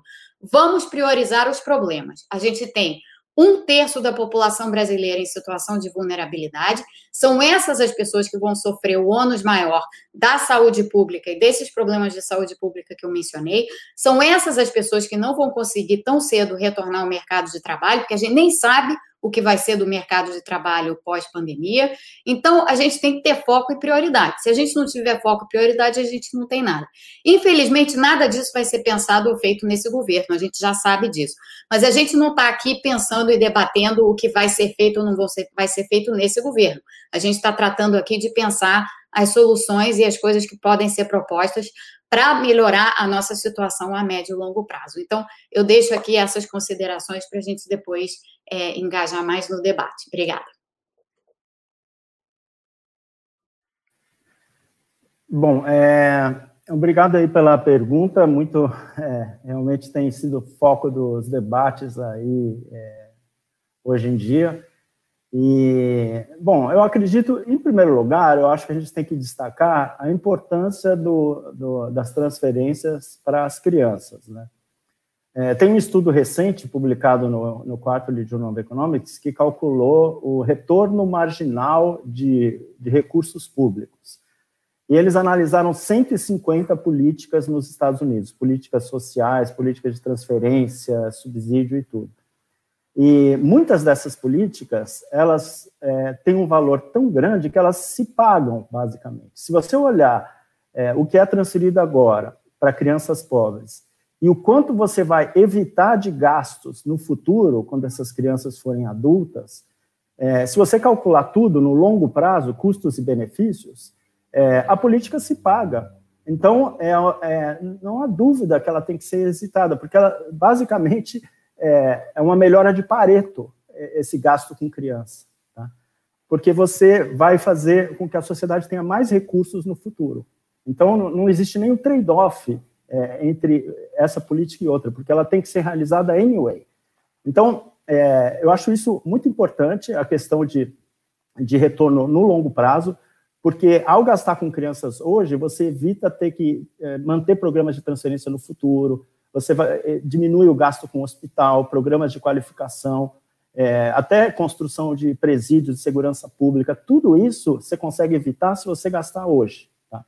É, então, você tem que encontrar uma fonte de recursos para fazer essas transferências para as crianças, porque é inaceitável na sociedade brasileira de hoje em dia você ter aí um terço das crianças em situação de vulnerabilidade. Tá? Basicamente, sem resolver esse problema, a gente não vai resolver a questão de aprendizado, é, de mercado de trabalho, é, aí você vai ter é, um terço dos jovens aí, nem, nem, que nem estudam, nem trabalham, sendo conduzido para o crime. Então, esse é o ponto número um. Essa, essa, igualar as oportunidades é uma coisa que a gente já devia ter feito há muito tempo. Tá? E como a gente pode financiar isso? como eu falei, a Mônica também falou, a prioridade deve ser aumentar impostos sobre os mais ricos. É, a nossa carga tributária é alta, mas é, uma parcela alta dessa carga tributária vem de impostos sobre o consumo, que afeta principalmente os mais pobres. Então, você tem que, paulatinamente, reduzir o imposto sobre consumo e aumentar sobre renda, especialmente sobre é, os mais ricos, que recebem lucros e dividendos, que recebem é, juros sobre capital próprio, que só paga 17,5%. É, tem um episódio recente de uma família que queria fazer, é, deixar herança para o filho, transferiu o dinheiro para o exterior, 50 bilhões, e trouxe de volta é, em seguida, porque o dinheiro que vem de fora não paga imposto. É, e aí economizou 2 bi de imposto, que seria equivalente a todo o imposto de transmissão de bens do Estado de São Paulo durante um ano. É, quer dizer, isso pela falta de uma lei que regulamentasse essa, é, essa transferência. Quer dizer, é, isso acontece a todo momento. As pessoas que têm é, condições fazem planejamento tributário para evitar ao máximo é, pagar imposto. E esse é um caso ah, extremo, né, de 50 bi é, de uma família. Mas, assim, isso é só um exemplo, né, tem vários desse tipo. Então, você tem que agir e fazer uma reforma que cubra todos esses, o que a Mônica falou, os loopholes e e, inclusive, imposto sobre herança, né? Você que tem uma coisa que mais é, ajuda a igualar oportunidades é o imposto sobre herança. E no Brasil é baixíssimo, né? 8% é o limite, em São Paulo é 4%. É, se você olhar outros países do mundo, é, é muito mais alto. É, então, você tem essa prioridade de gasto, você sabe de onde tem que vir os recursos, e tem a questão do teto de gastos. E aí você só tem duas opções. Ou você reduz o crescimento das despesas obrigatórias, que realmente tem crescido a uma taxa muito grande nos últimos anos, então algum esforço tem que ser feito nessa direção, ou muda o teto dos gastos. E eu acho que talvez o ideal fosse fazer as duas coisas. Então você deve agir para diminuir o crescimento das despesas obrigatórias do setor público e, ao mesmo tempo, fazer mudanças na PEC do teto. Então, é, porque atualmente, como todos sabem, as despesas são fixas, né, com base, só pode reajustar pela inflação. E se o país é, crescer muito no futuro, o gasto, como proporção do PIB, teria que diminuir. Tá? Eu acho que isso é complicado, tendo visto todas as demandas sociais que a gente tem. Então, talvez mudar o indexador da, da PEC do teto para permitir que as despesas, como porcentagem do PIB, se mantivessem constantes ao longo do tempo. Tá? É, então, mas eu acho que realmente você tem que fazer as duas coisas nesse caso. Né? É, você tem que modificar o indexador da PEC do teto, que eu acho que é algo inevitável, porque o ano que vem a restrição vai ficar tão grande que você não vai permitir, a máquina pública não vai continuar funcionando, não vai ter condições de funcionar a máquina pública. Então, alguma mudança vai ter que ser feita. É, e aí eu acho que essa mudança tem que ser feita com calma, para realmente é, não causar turbulências além do necessário, é, talvez mudar o indexador, permitir que as despesas fiquem constantes com relação ao PIB e, ao mesmo tempo, implementar reformas é, que já estão no Congresso para é, tentar diminuir um pouco o ritmo de crescimento das despesas obrigatórias. Então, eu acho que você, desse jeito, você encontra espaço para ter é, despesas que são essenciais é, se a gente quiser ter crescimento de produtividade no futuro. Eu acho que o único jeito do país crescer É, algo que não acontece já há 30 anos, nossa produtividade está estagnada, a gente está voltando a, a, tempos remotos de crescimento de desigualdade, pobreza, e o único jeito de consertar isso é que essa nova geração tenha oportunidades, tenha condições de, de se desenvolver, de fazer suas escolhas. A gente tem visto já um aumento é, do debate com relação à discriminação racial, discriminação por gênero. Então, você tem aí os, os jovens na internet, YouTube, influenciadores participando, isso é muito saudável. E agora a gente tem que pensar nessa questão de longo prazo, tá? que é uma sociedade menos desigual no começo da vida. É, e aí você tem que encontrar os jeitos de financiar. Eu acredito que uma combinação de uma mudança na PEC do teto é, e uma é, de redução de crescimento das despesas obrigatórias no setor público é, podem é, ajudar a resolver esse problema.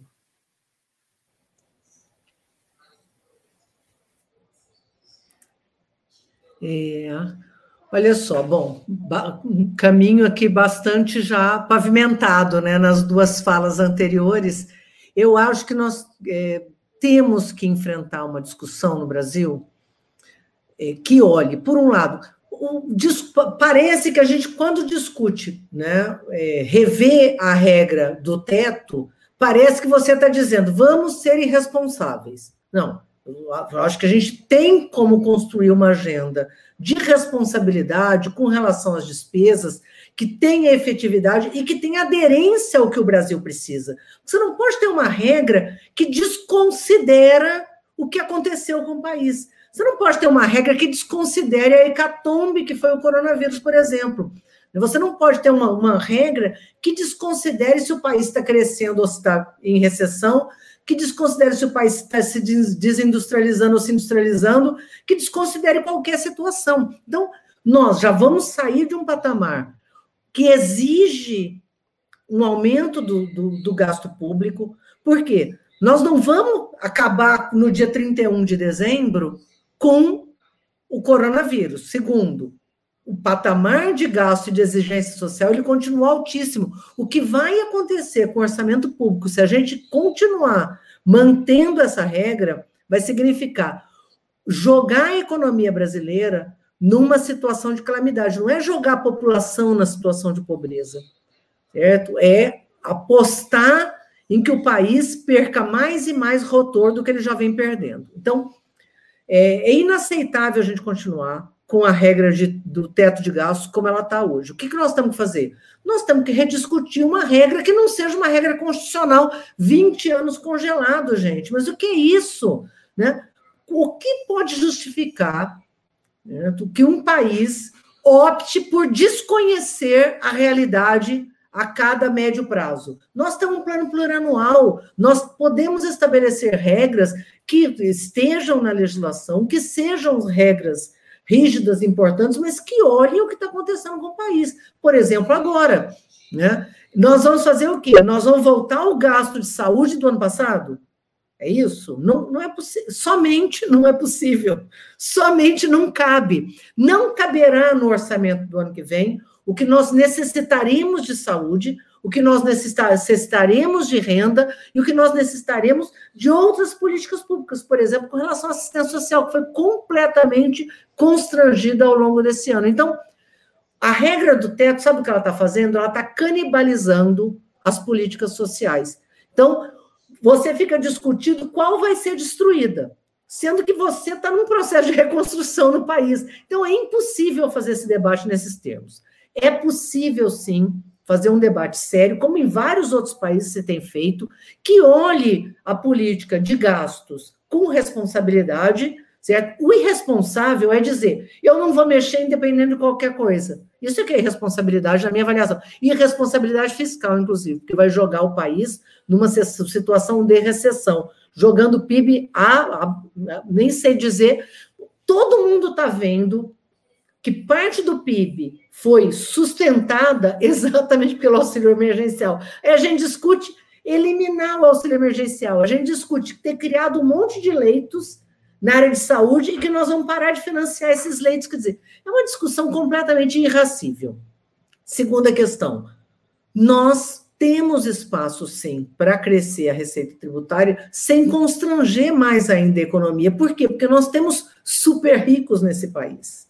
Né? Como a gente conseguiu, como, como vários países do mundo, frente a situações é, de grande gravidade, conseguiram financiar seu processo de reconstrução? Foi, foi exatamente viabilizando que os super ricos não só no curto prazo, mas no médio prazo, se reposicionasse no ponto de vista da contribuição que eles dão para o país. Então, eu acho, como que a gente faz isso para o ano que vem? Já que eu até tô, tô feliz né, de estar numa mesa aqui que as pessoas não estão discutindo o que vai acontecer só o ano que vem. Mas no ano que vem não tem como fazer uma reforma tributária que impacte e que nos dê os recursos necessários que nós vamos precisar em 2021. Então, o ano que vem, nós vamos ter que continuar num processo de, de se endividar um pouco mais. E acelerar ao máximo o processo de reconstrução, de, de revisão da estrutura tributária no Brasil.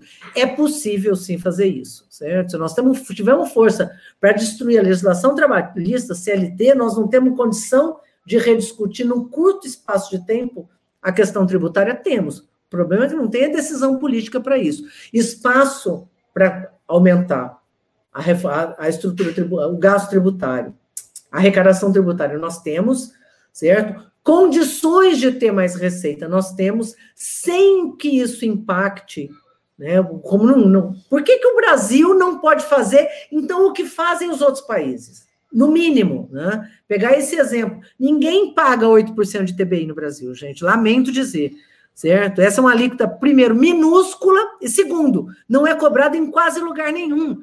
Né? Imposto de transmissão de bens. Quanto mais a gente discutir causa-mortes, quando a gente, quanto mais a gente discutir grandes heranças, quanto mais a gente discutir um imposto de renda minimamente é, sustentável para garantir que a gente possa financiar um estado de bem-estar social mínimo, que é o que o Brasil tem ainda embrionário, e ao mesmo tempo reduzir desigualdades. Então, do ponto de vista reduzir desigualdade na receita e na despesa. Eu acho que nós temos obrigação de pensar se pensar assim. E acho que nós temos condições de fazer isso. E tem projeto, tá? Pego dois aqui: o, projeto de reforma tributária é, sustentável, solidária e sustentável, que já tramita, né? e o projeto de revisão do teto, que é a é, PEC 36, que propõe um mecanismo que a gente possa estar tá revendo agora, com responsabilidade, a, as restrições fiscais.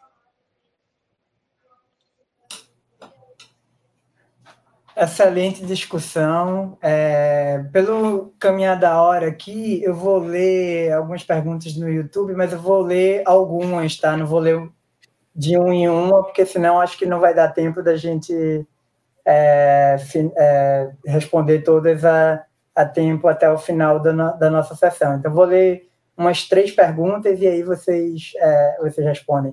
O André Guarnieri é, pergunta é, o tema nunca foi tão oportuno, mas infelizmente não vejo em pauta dentro do governo. Pelo menos não nesse nível. Queria saber quanto ele é factível e o que vocês imaginam que o governo fará para 2021. É, uma outra pergunta é do Pericles é, Amorim. É, em que medida deve-se ter uma preocupação com o equilíbrio cambial e inflação no universo da renda básica? Quando vemos uma demanda pujante é, da China impactar preços de produtos da cesta básica. E o João Vitor Pereira pergunta é, como cada um dos convidados vê a situação das demais políticas sociais no Brasil. Que mudanças, de modo mais geral, podem ser feitas para acompanhar cada proposta de renda básica?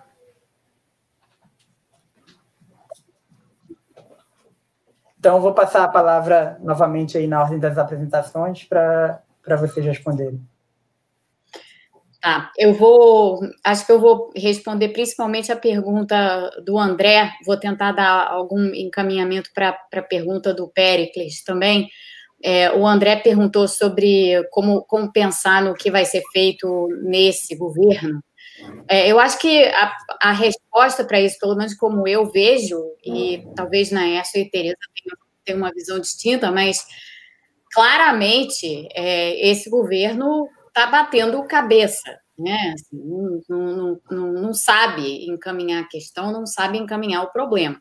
A Tereza já disse aqui muito bem, é, na, fala, na fala primeira dela, que essa história de deixar para resolver o que vai se fazer com auxílio emergencial para depois das eleições é, municipais foi é, uma, uma atitude absolutamente esdrúxula em meio às incertezas e em meio aos problemas que a gente vai ter é, uma vez terminado o auxílio emergencial, se isso acontecer em dezembro, quando dezembro acabar. Né? Então, é, o, o, o, problema não é simples de como você encaminha e como você dá continuidade a, ao auxílio emergencial, se não simplesmente prorrogando o auxílio emergencial novamente, mas aí a prorrogação do auxílio emergencial bate de frente com o teto de gastos, então tem um, tem um nó górdio aqui que, tem, que precisa ser desatado, porque se o governo decidir jogar, chutar a bola para frente, não ter solução imediata de transição do programa auxílio emergencial para alguma outra coisa, se resolver de fato é, por, por, pressões políticas, porque essas são inevitáveis, haja vista o que o auxílio emergencial fez pela economia brasileira e fez por essas famílias todas vulneráveis. É meio inevitável essa prorrogação. Como é que essa prorrogação se enquadra com a história do teto dos gastos? Então, esse nó aí vai ter que ser desatado de alguma maneira. E a gente vai deixar para desatar tudo isso em cima da hora, o que significa que todas as soluções que a gente encontrar vão ser subótimas. Porque você fazer esse, tentar resolver é, esse tipo de problema de última hora no afogadilho, que é normalmente como a gente resolve os nossos problemas, mas nesse governo mais ainda, porque simplesmente não existe capacidade de planejamento, é a, é a receita certa para você achar as soluções piores possíveis, em vez de você buscar as soluções melhores. Então, eu acho que o encaminhamento é, da, do do que vai vir depois do auxílio emergencial está em, tá em péssimas condições nesse momento, e tudo isso eu acho, por, em grande parte, por culpa do governo Bolsonaro e pela maneira como esse governo opera. Então, é uma situação muito complicada, essa que a gente vai ter pela frente, e vai ter, inevitavelmente, eu acho, um embate entre o presidente da República e o ministro da Economia sendo um defensor do teto e o outro uma pessoa que não está ligando muito para o teto. Então, eu acho que a gente está caminhando aí para uma situação de bastante turbulência, para ser sincera. É, a questão do Péricles, trouxe a questão relacionada aí à, à inflação e câmbio, e aí, é, eu estou falando aqui no nome dos dois, do André e do Péricles, porque eles frequentam o meu canal do, do YouTube, então é, eles, eu já conheço eles assim de, de nome e tudo, e já interagi com eles muitas vezes. A pergunta do Péricles eu acho super pertinente é, em, em vários aspectos, eu acho que, inclusive, tem a dimensão. Além do universo da renda básica, a gente tem a dimensão fiscal nesse, nesse programa também. Não de imediato, é, de imediato a gente está numa, numa situação econômica ruim, com mercado de trabalho em péssimas condições, como o Nael mostrou na apresentação dele, são as piores condições que a gente já viu no mercado de trabalho, o que significa que hoje a gente não tem pressão de salários na economia. Sem pressão de salários, você não tem inflação. Então, não é um benefício de renda básica que no fim das contas vai botar grandes pressões sobre a inflação.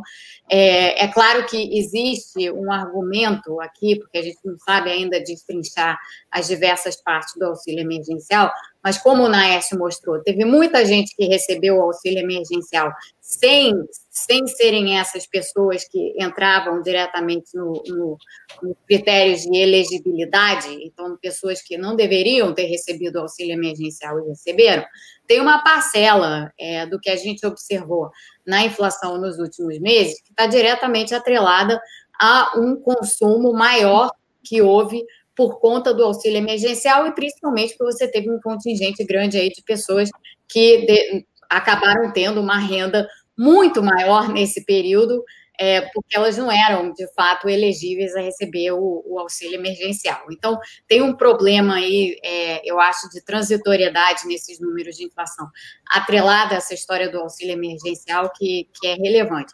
Mas aí eu volto ao ponto, tanto do Naércio quanto da Tereza, que você remedia isso fazendo o programa focalizado do jeito certo, implantando e, e sabendo acompanhar os critérios e a elegibilidade do jeito correto. A gente sabe fazer isso com o Bolsa Família, por que, que a gente não vai saber fazer isso com outros programas? E por que, que a gente não soube fazer isso com o auxílio emergencial? O auxílio emergencial a gente não soube fazer porque foi feito no afogadilho. Então, de novo, o problema do afogadilho é muito relevante para todas essas questões. Assim, então, de, um, de uma maneira mais imediata, eu não vejo nenhum problema inflacionário no Brasil, nem acho que renda básica ou qualquer outra coisa que se proponha vá vir a ser um problema inflacionário gravíssimo para o Brasil. Eu não vejo a questão dessa forma, porque é uma questão de você fazer é, a coisa bem feita.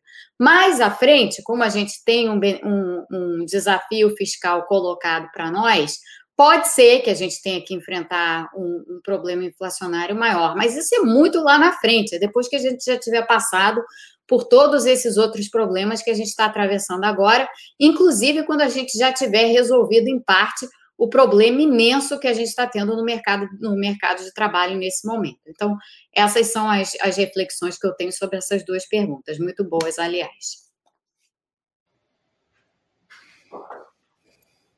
É, bom, eu vou ficar com a outra pergunta que tem a ver com a situação dos gastos sociais, outros que não ah, esse programa de renda básica, que eu acho que é uma questão muito importante, né? Em primeiro lugar, eu queria ressaltar que é importante uh, uma combinação de políticas, né? especialmente com foco nas crianças. Realmente não é só transferir dinheiro para essas crianças, seria só uma perna. É preciso uma política intersetorial.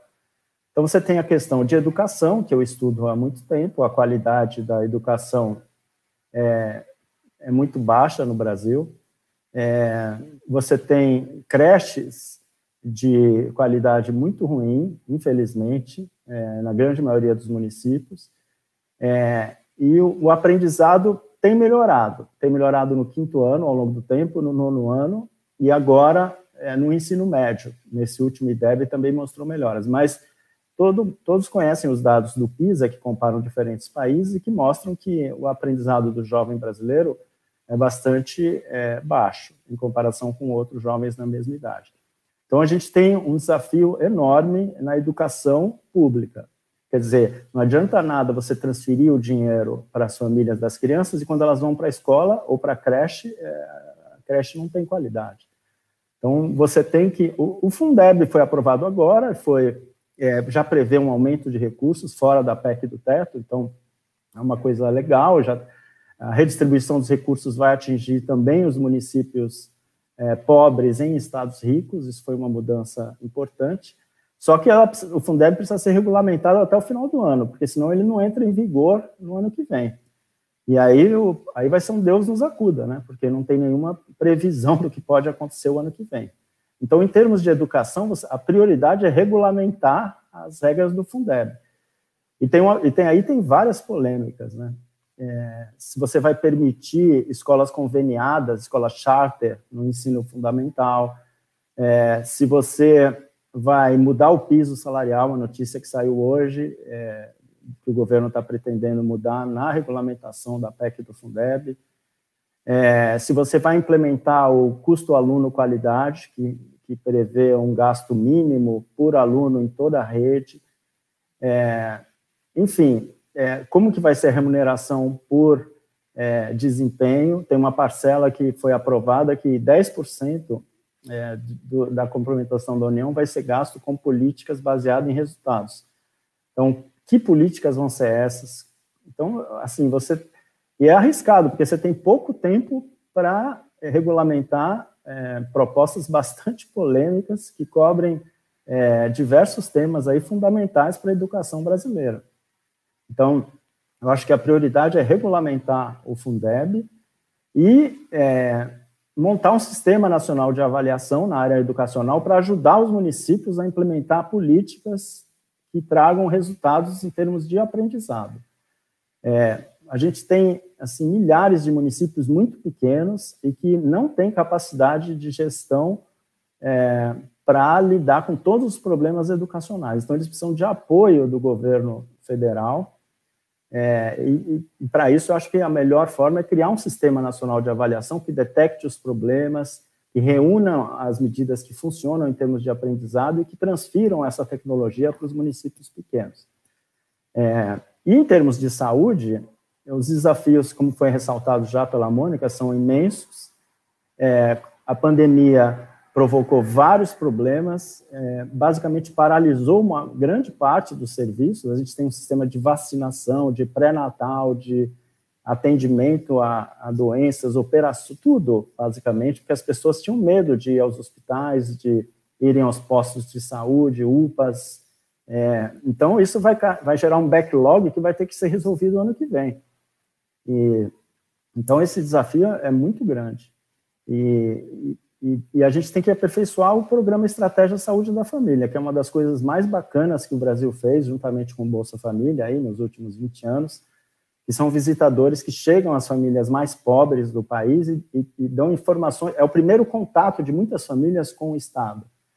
É, aliás, o Romero tem uma, uma, uma avaliação né, sobre esse programa também, e, e, várias avaliações mostram resultados super positivos para mortalidade, para assim, é um programa muito bem avaliado. Então, agora a gente precisa também transformar a estratégia de saúde da família usando novas tecnologias e aperfeiçoando e para melhorar. A gente sempre tem que procurar aperfeiçoar os programas, mesmo os que têm resultados positivos. Tá? E tudo isso com é, restrição fiscal. Então, no caso do Fundeb, é, já na aprovação da PEC foi previsto que, que, que, o Fundeb estaria fora. Então, por isso conseguimos aumentar muitos recursos do Fundeb. É, é, mas no caso da saúde, não existe essa provisão. O recurso não pode cair, mas é, não tem uma, um programa fora. Então, os desafios são muito grandes. É, e eu acho só essencial, assim, você ter a noção de como o país estava antes de 80, antes da década de 80, quer dizer, era terra arrasada. Os mais pobres não tinham acesso à saúde, a hospitais, à saúde preventiva, é, não estavam na escola até o ensino médio, não tinha é, toda uma estrutura que foi criada aí nos últimos 30 anos, é, sucessivos governos, e a gente não pode pôr em risco é, toda essa estrutura. Né? Na verdade, a gente tem que aperfeiçoar e investir cada vez mais. Então, é, educação, saúde, principalmente saúde preventiva, e política social, assistência social, transferência de renda, aperfeiçoando. E, e eu acho que, como eu já falei várias vezes aqui, o foco, é, não exclusivamente, mas o foco tem que ser as crianças, porque as crianças têm uma pobreza mais elevada e elas são o futuro. E você precisa viver num país que tem mais oportunidades iguais para todos.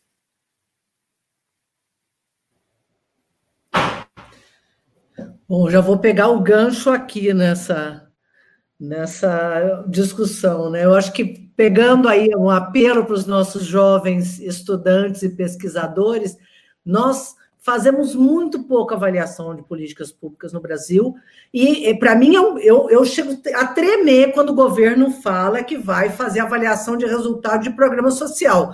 Significa que ele vai arranjar um jeito de fazer uma conta para acabar com o programa. Né? Então, me dá, me dá um certo pânico. Por quê? Porque programa social, para avaliar, você tem que avaliar um conjunto de questões, né? Qual é o resultado? Como que você mede o investimento que você fez em educação no curto prazo? Como que você mede a qualidade do ensino? Ah, não, foi ruim, então vamos cortar o dinheiro. Aí o resultado que você tem é pior. Quer dizer, né? Como, como tem gente, sabe que tem gente é, na ERST, que é muito engraçado, que propõe que se o menino vai mal na escola, porque a gente, quando olha o Bolsa Família, a gente olha se essa criança frequenta a escola. Né? E para nós, eu acho que é uma das grandes inovações do nosso programa de transferência de renda, do Bolsa Família, é que tem muita gente que fala em condicionalidade e pensa naquela ideia de que ah, a mãe quer tirar o menino da escola, então nós vamos pegar o Bolsa Família e vamos punir a mãe para ela não tirar o menino da escola. Na verdade, nenhuma mãe quer tirar o menino da escola, tá, gente? Lamento o pessoal que acha que pobre gosta que a criança fique em casa infernizando. Eles não gostam, eles gostam que o menino vá para a escola. Na escola o menino tem comida, a mãe pode trabalhar e mais.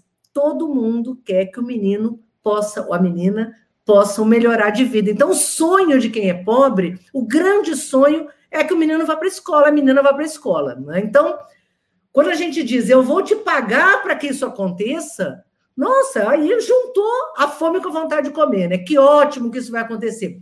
Quando esse menino, essa criança, reduz a frequência escolar, para nós, no Brasil, não significa que, ah, agora eu vou cortar o Bolsa Família e vou economizar, né? Que é realmente uma economia de, de gente doida, né? Não, significa o quê? Ó, sinal amarelo. Esse menino não está indo na escola. Significa o quê? Provavelmente essa família tem algum problema, porque todo mundo quer que o menino vá para a escola. Se o menino não está indo para a escola, a família deve estar com algum problema. Cortar o Bolsa Família talvez seja a pior coisa que a gente possa fazer nesse momento. Então, avaliar a criança né, por desempenho é assim: o menino, quanto mais pobre, vai pior, e a mãe é menos escolarizada, a família é menos escolarizada, pior ele vai na escola. Então vamos cortar o dinheiro desse menino, né? O, a, o jeito deles avaliarem resultado em políticas sociais. Esse povo, não é que eles não são bons técnicos, além de serem péssimos técnicos, não entenderem de políticas sociais, eles são gente ruim, entende? Então, assim, aí não tem jeito, né? Não, não tem coração. Não... Então, não adianta a gente fazer um apelo para a questão da justiça social. Nós temos que conseguir provar que é mais eficiente gastar no social. Então, eu faço um apelo para os jovens que estão, pesquisadores que estão aqui com a gente, nós temos que investir em melhorar a avaliação de política social, como fazer essa avaliação, né? e nós temos muito que avançar ainda no Brasil com relação a isso. Eu queria falar, fazer um, um, comentário com relação à questão do preço, porque assim, eu acho que tem várias questões, não, não tenho discordância é, em geral sobre o que foi dito, né? Tenho bastante discordância de achar, né? Tem gente que acha que o que está fazendo aumentar o preço do arroz é que os pobres resolveram comer um pouco mais. Né? Desde março eu tenho acompanhado as reuniões da FAO internacionais, tanto na América Latina quanto na Europa certo? Todo mundo sabia que ia aumentar o preço de arroz desde março, gente. Não é assim. Descobrimos o mês passado que aumentou o preço do arroz. Aí teve um problema no câmbio, aí eu não sei o que aconteceu. Não, não é isso. Pode ser até que em outras questões a desvalorização do real tenha tido impacto. No caso do arroz, era conhecido que a gente ia ter esse impacto, por quê? Porque os grandes produtores e grandes consumidores de arroz no mundo tomaram medidas para proteger seu mercado interno, tomaram medidas para proteger seu povo, coisa que o governo brasileiro não fez. Então, não é somente não fez um conjunto de questões com relação ao Covid e à saúde, não se precaveu, não tomou as medidas necessárias para proteger o mercado interno. O Brasil também é um grande consumidor de arroz, assim como são países asiáticos que tomaram medidas para proteger seu mercado interno e a segurança alimentar do seu povo. Então, o aumento do preço do arroz, todo mundo assim, ah, é a lei do, da oferta e da procura. Somente quero dizer que esse governo fez política pública. Quando a gente não faz alguma coisa, é fazer. Esse governo tomou medidas ao não proteger o mercado interno, ao não proteger seu povo, tomou medidas para proteger os grandes exportadores, certo? E com isso colocou em risco a segurança alimentar do povo. E não é só porque o preço do arroz está caro, né? E essa fala criminosa, ah, não tem arroz, compre brioches, né? Ah, não, não tem arroz, compre macarrão instantâneo e come com aquele pozinho venenoso, certo? E desorganiza o prato da criança tem uma, uma, comida rica, né, que é a comida brasileira, arroz com feijão, se a criança comer só isso, ela já está protegida, né? Não, ah, come macarrão instantâneo, que é bem baratinho, inclusive, acho que vai ficar até mais barato do que comprar arroz e feijão. É, mas a, o crime né, de, ao mesmo tempo, permitir que a base da segurança alimentar da população brasileira ficasse em risco. Dois, cortasse pela metade o auxílio emergencial, sem uma avaliação da consequência que isso tem para famílias que, com crianças, certo? Jogasse na incerteza. Imagina o desespero de uma mãe sabendo que o auxílio emergencial termina no dia 31 de dezembro. O estresse da pobreza não impacta só a criança, né? isso impacta essa mãe também. Imagina o desespero dessa família que não sabe o que vai acontecer no dia 31 de dezembro. Então, tem uma incerteza associada à pobreza, mas tem uma incerteza associada ao mercado também. É ilusão achar que não apontar né, para um caminho seguro com relação ao auxílio emergencial, com relação à saúde, com relação ao Covid, com relação às políticas públicas, não gera incerteza no mercado. Né? Nesse nível de desigualdade que o Brasil vive, nenhum país consegue retomar o crescimento sustentável. A gente vai continuar, mesmo com algum crescimentozinho, aquele voozinho da galinha e logo cai de novo. Nenhum país do mundo conseguiu garantir desenvolvimento muito menos sustentável com o nível de desigualdade que o Brasil tem. Então, enfrentar essa desigualdade é uma questão de pensar não só na justiça social, mas pensar também no modelo de desenvolvimento. Sem um mínimo de inclusão, nós não vamos sair do lugar. Então, é, eu lamento que a gente não tenha aproveitado essa situação do Covid para repensar as bases sobre as quais a gente vem produzindo no Brasil e as bases sobre as quais né, o capital continua crescendo, crescendo, crescendo e a fome da população pressionada debaixo do teto. Então, gente, a fome voltou para o Brasil, isso não tem nada a ver com Covid, certo? Nós estamos em 2018, segundo os dados do IBGE, o Brasil voltou aos patamares de antes de 2004. Então, nós levamos 13 anos para sair do mar para a fome e rapidamente voltamos. Né? E parte disso impacta violentamente as nossas crianças, portanto, impacta nosso futuro. Então, esse é um debate que nós temos que enfrentar, e eu acho que os economistas têm uma obrigação estratégica com relação a isso, que é parar de fortalecer esse debate de curto prazo, esse debate burro, que é um debate fiscalista e inconsequente. Obrigado. Desculpa a empolgação, sabe que eu sou italiana, então o negócio assim vai. Excelente. Excelente debate, pessoal. Gostaria então de agradecer mais uma vez, em nome do Instituto de Economia, a Mônica, o Naécio e a Tereza, pelas excelentes exposições, pelo ótimo debate. É, acho que ficou bastante claro para todo mundo que é, a necessidade urge de proteger a nossa população mais vulnerável, né? seja é, dando proteção à, à criança, como o Naes falou, seja dando proteção a questões relacionadas à educação é, das pessoas, do, das crianças e dos jovens, seja proteger até mesmo é, a situação da, da saúde pública para proteger a saúde das pessoas. Né? Acho que está muito claro que a gente precisa proteger é, a nossa população mais vulnerável e combater desigualdade fazendo essa, é, esse investimento nessa proteção e nesse combate à desigualdades. Né? Então, acho que nas três exposições isso ficou bastante claro e, e é com enorme satisfação é, que eu vou encerrando aqui essa, essa mesa, né? É, porque realmente é, foram brilhantes exposições. Obrigado, vocês três. É, em nome do IE e, e um agradecimento especial também é, é, em nome de todos e todas, né? É, que puderam assistir a gente nesse momento. Então, vou agradecer também, por último, é, o Guilherme né, Aguiar, pelo suporte que ele deu, é, é, deu um suporte técnico aqui no canal do IE e no YouTube, a Camila Fonseca pela arte, site e as mídias sociais da jornada, a organização da jornada foi é, realizada por mim, né, Romero, pela Adriana Simas e, e, pelo Roberto Martins. E o vídeo dessa mesa ele vai ficar é, disponível no canal do IE e no YouTube, tá? Quem quiser assistir depois, ele está gravado lá é, no nosso canal. E todas as outras atividades que vão ter a partir de agora na jornada também vão ficar gravadas lá no nosso canal. Então a gente convida também a todos e a todas a conferir a programação completa da jornada no site, deem uma olhada lá, o que é que interessa mais vocês, é, além do ciclo de debate, né, que teremos uma sessão de é, indústria, inovação e comércio, teremos uma sessão de macroeconomia e teremos uma sessão de é, políticas sociais. Né? Então, é, Está é, tá bastante interessante a programação. É, é, sugiro vocês darem uma olhada e incentivo vocês a, a assistir aí as próximas, as próximas sessões é, da jornada. Então, obrigado pela audiência. Convido vocês a assistirem as próximas sessões da jornada, amanhã e quinta. É, teremos dois dias aí cheios é, de apresentações. Obrigado novamente, Tereza, Mônica e Naes. Obrigada. Tchau.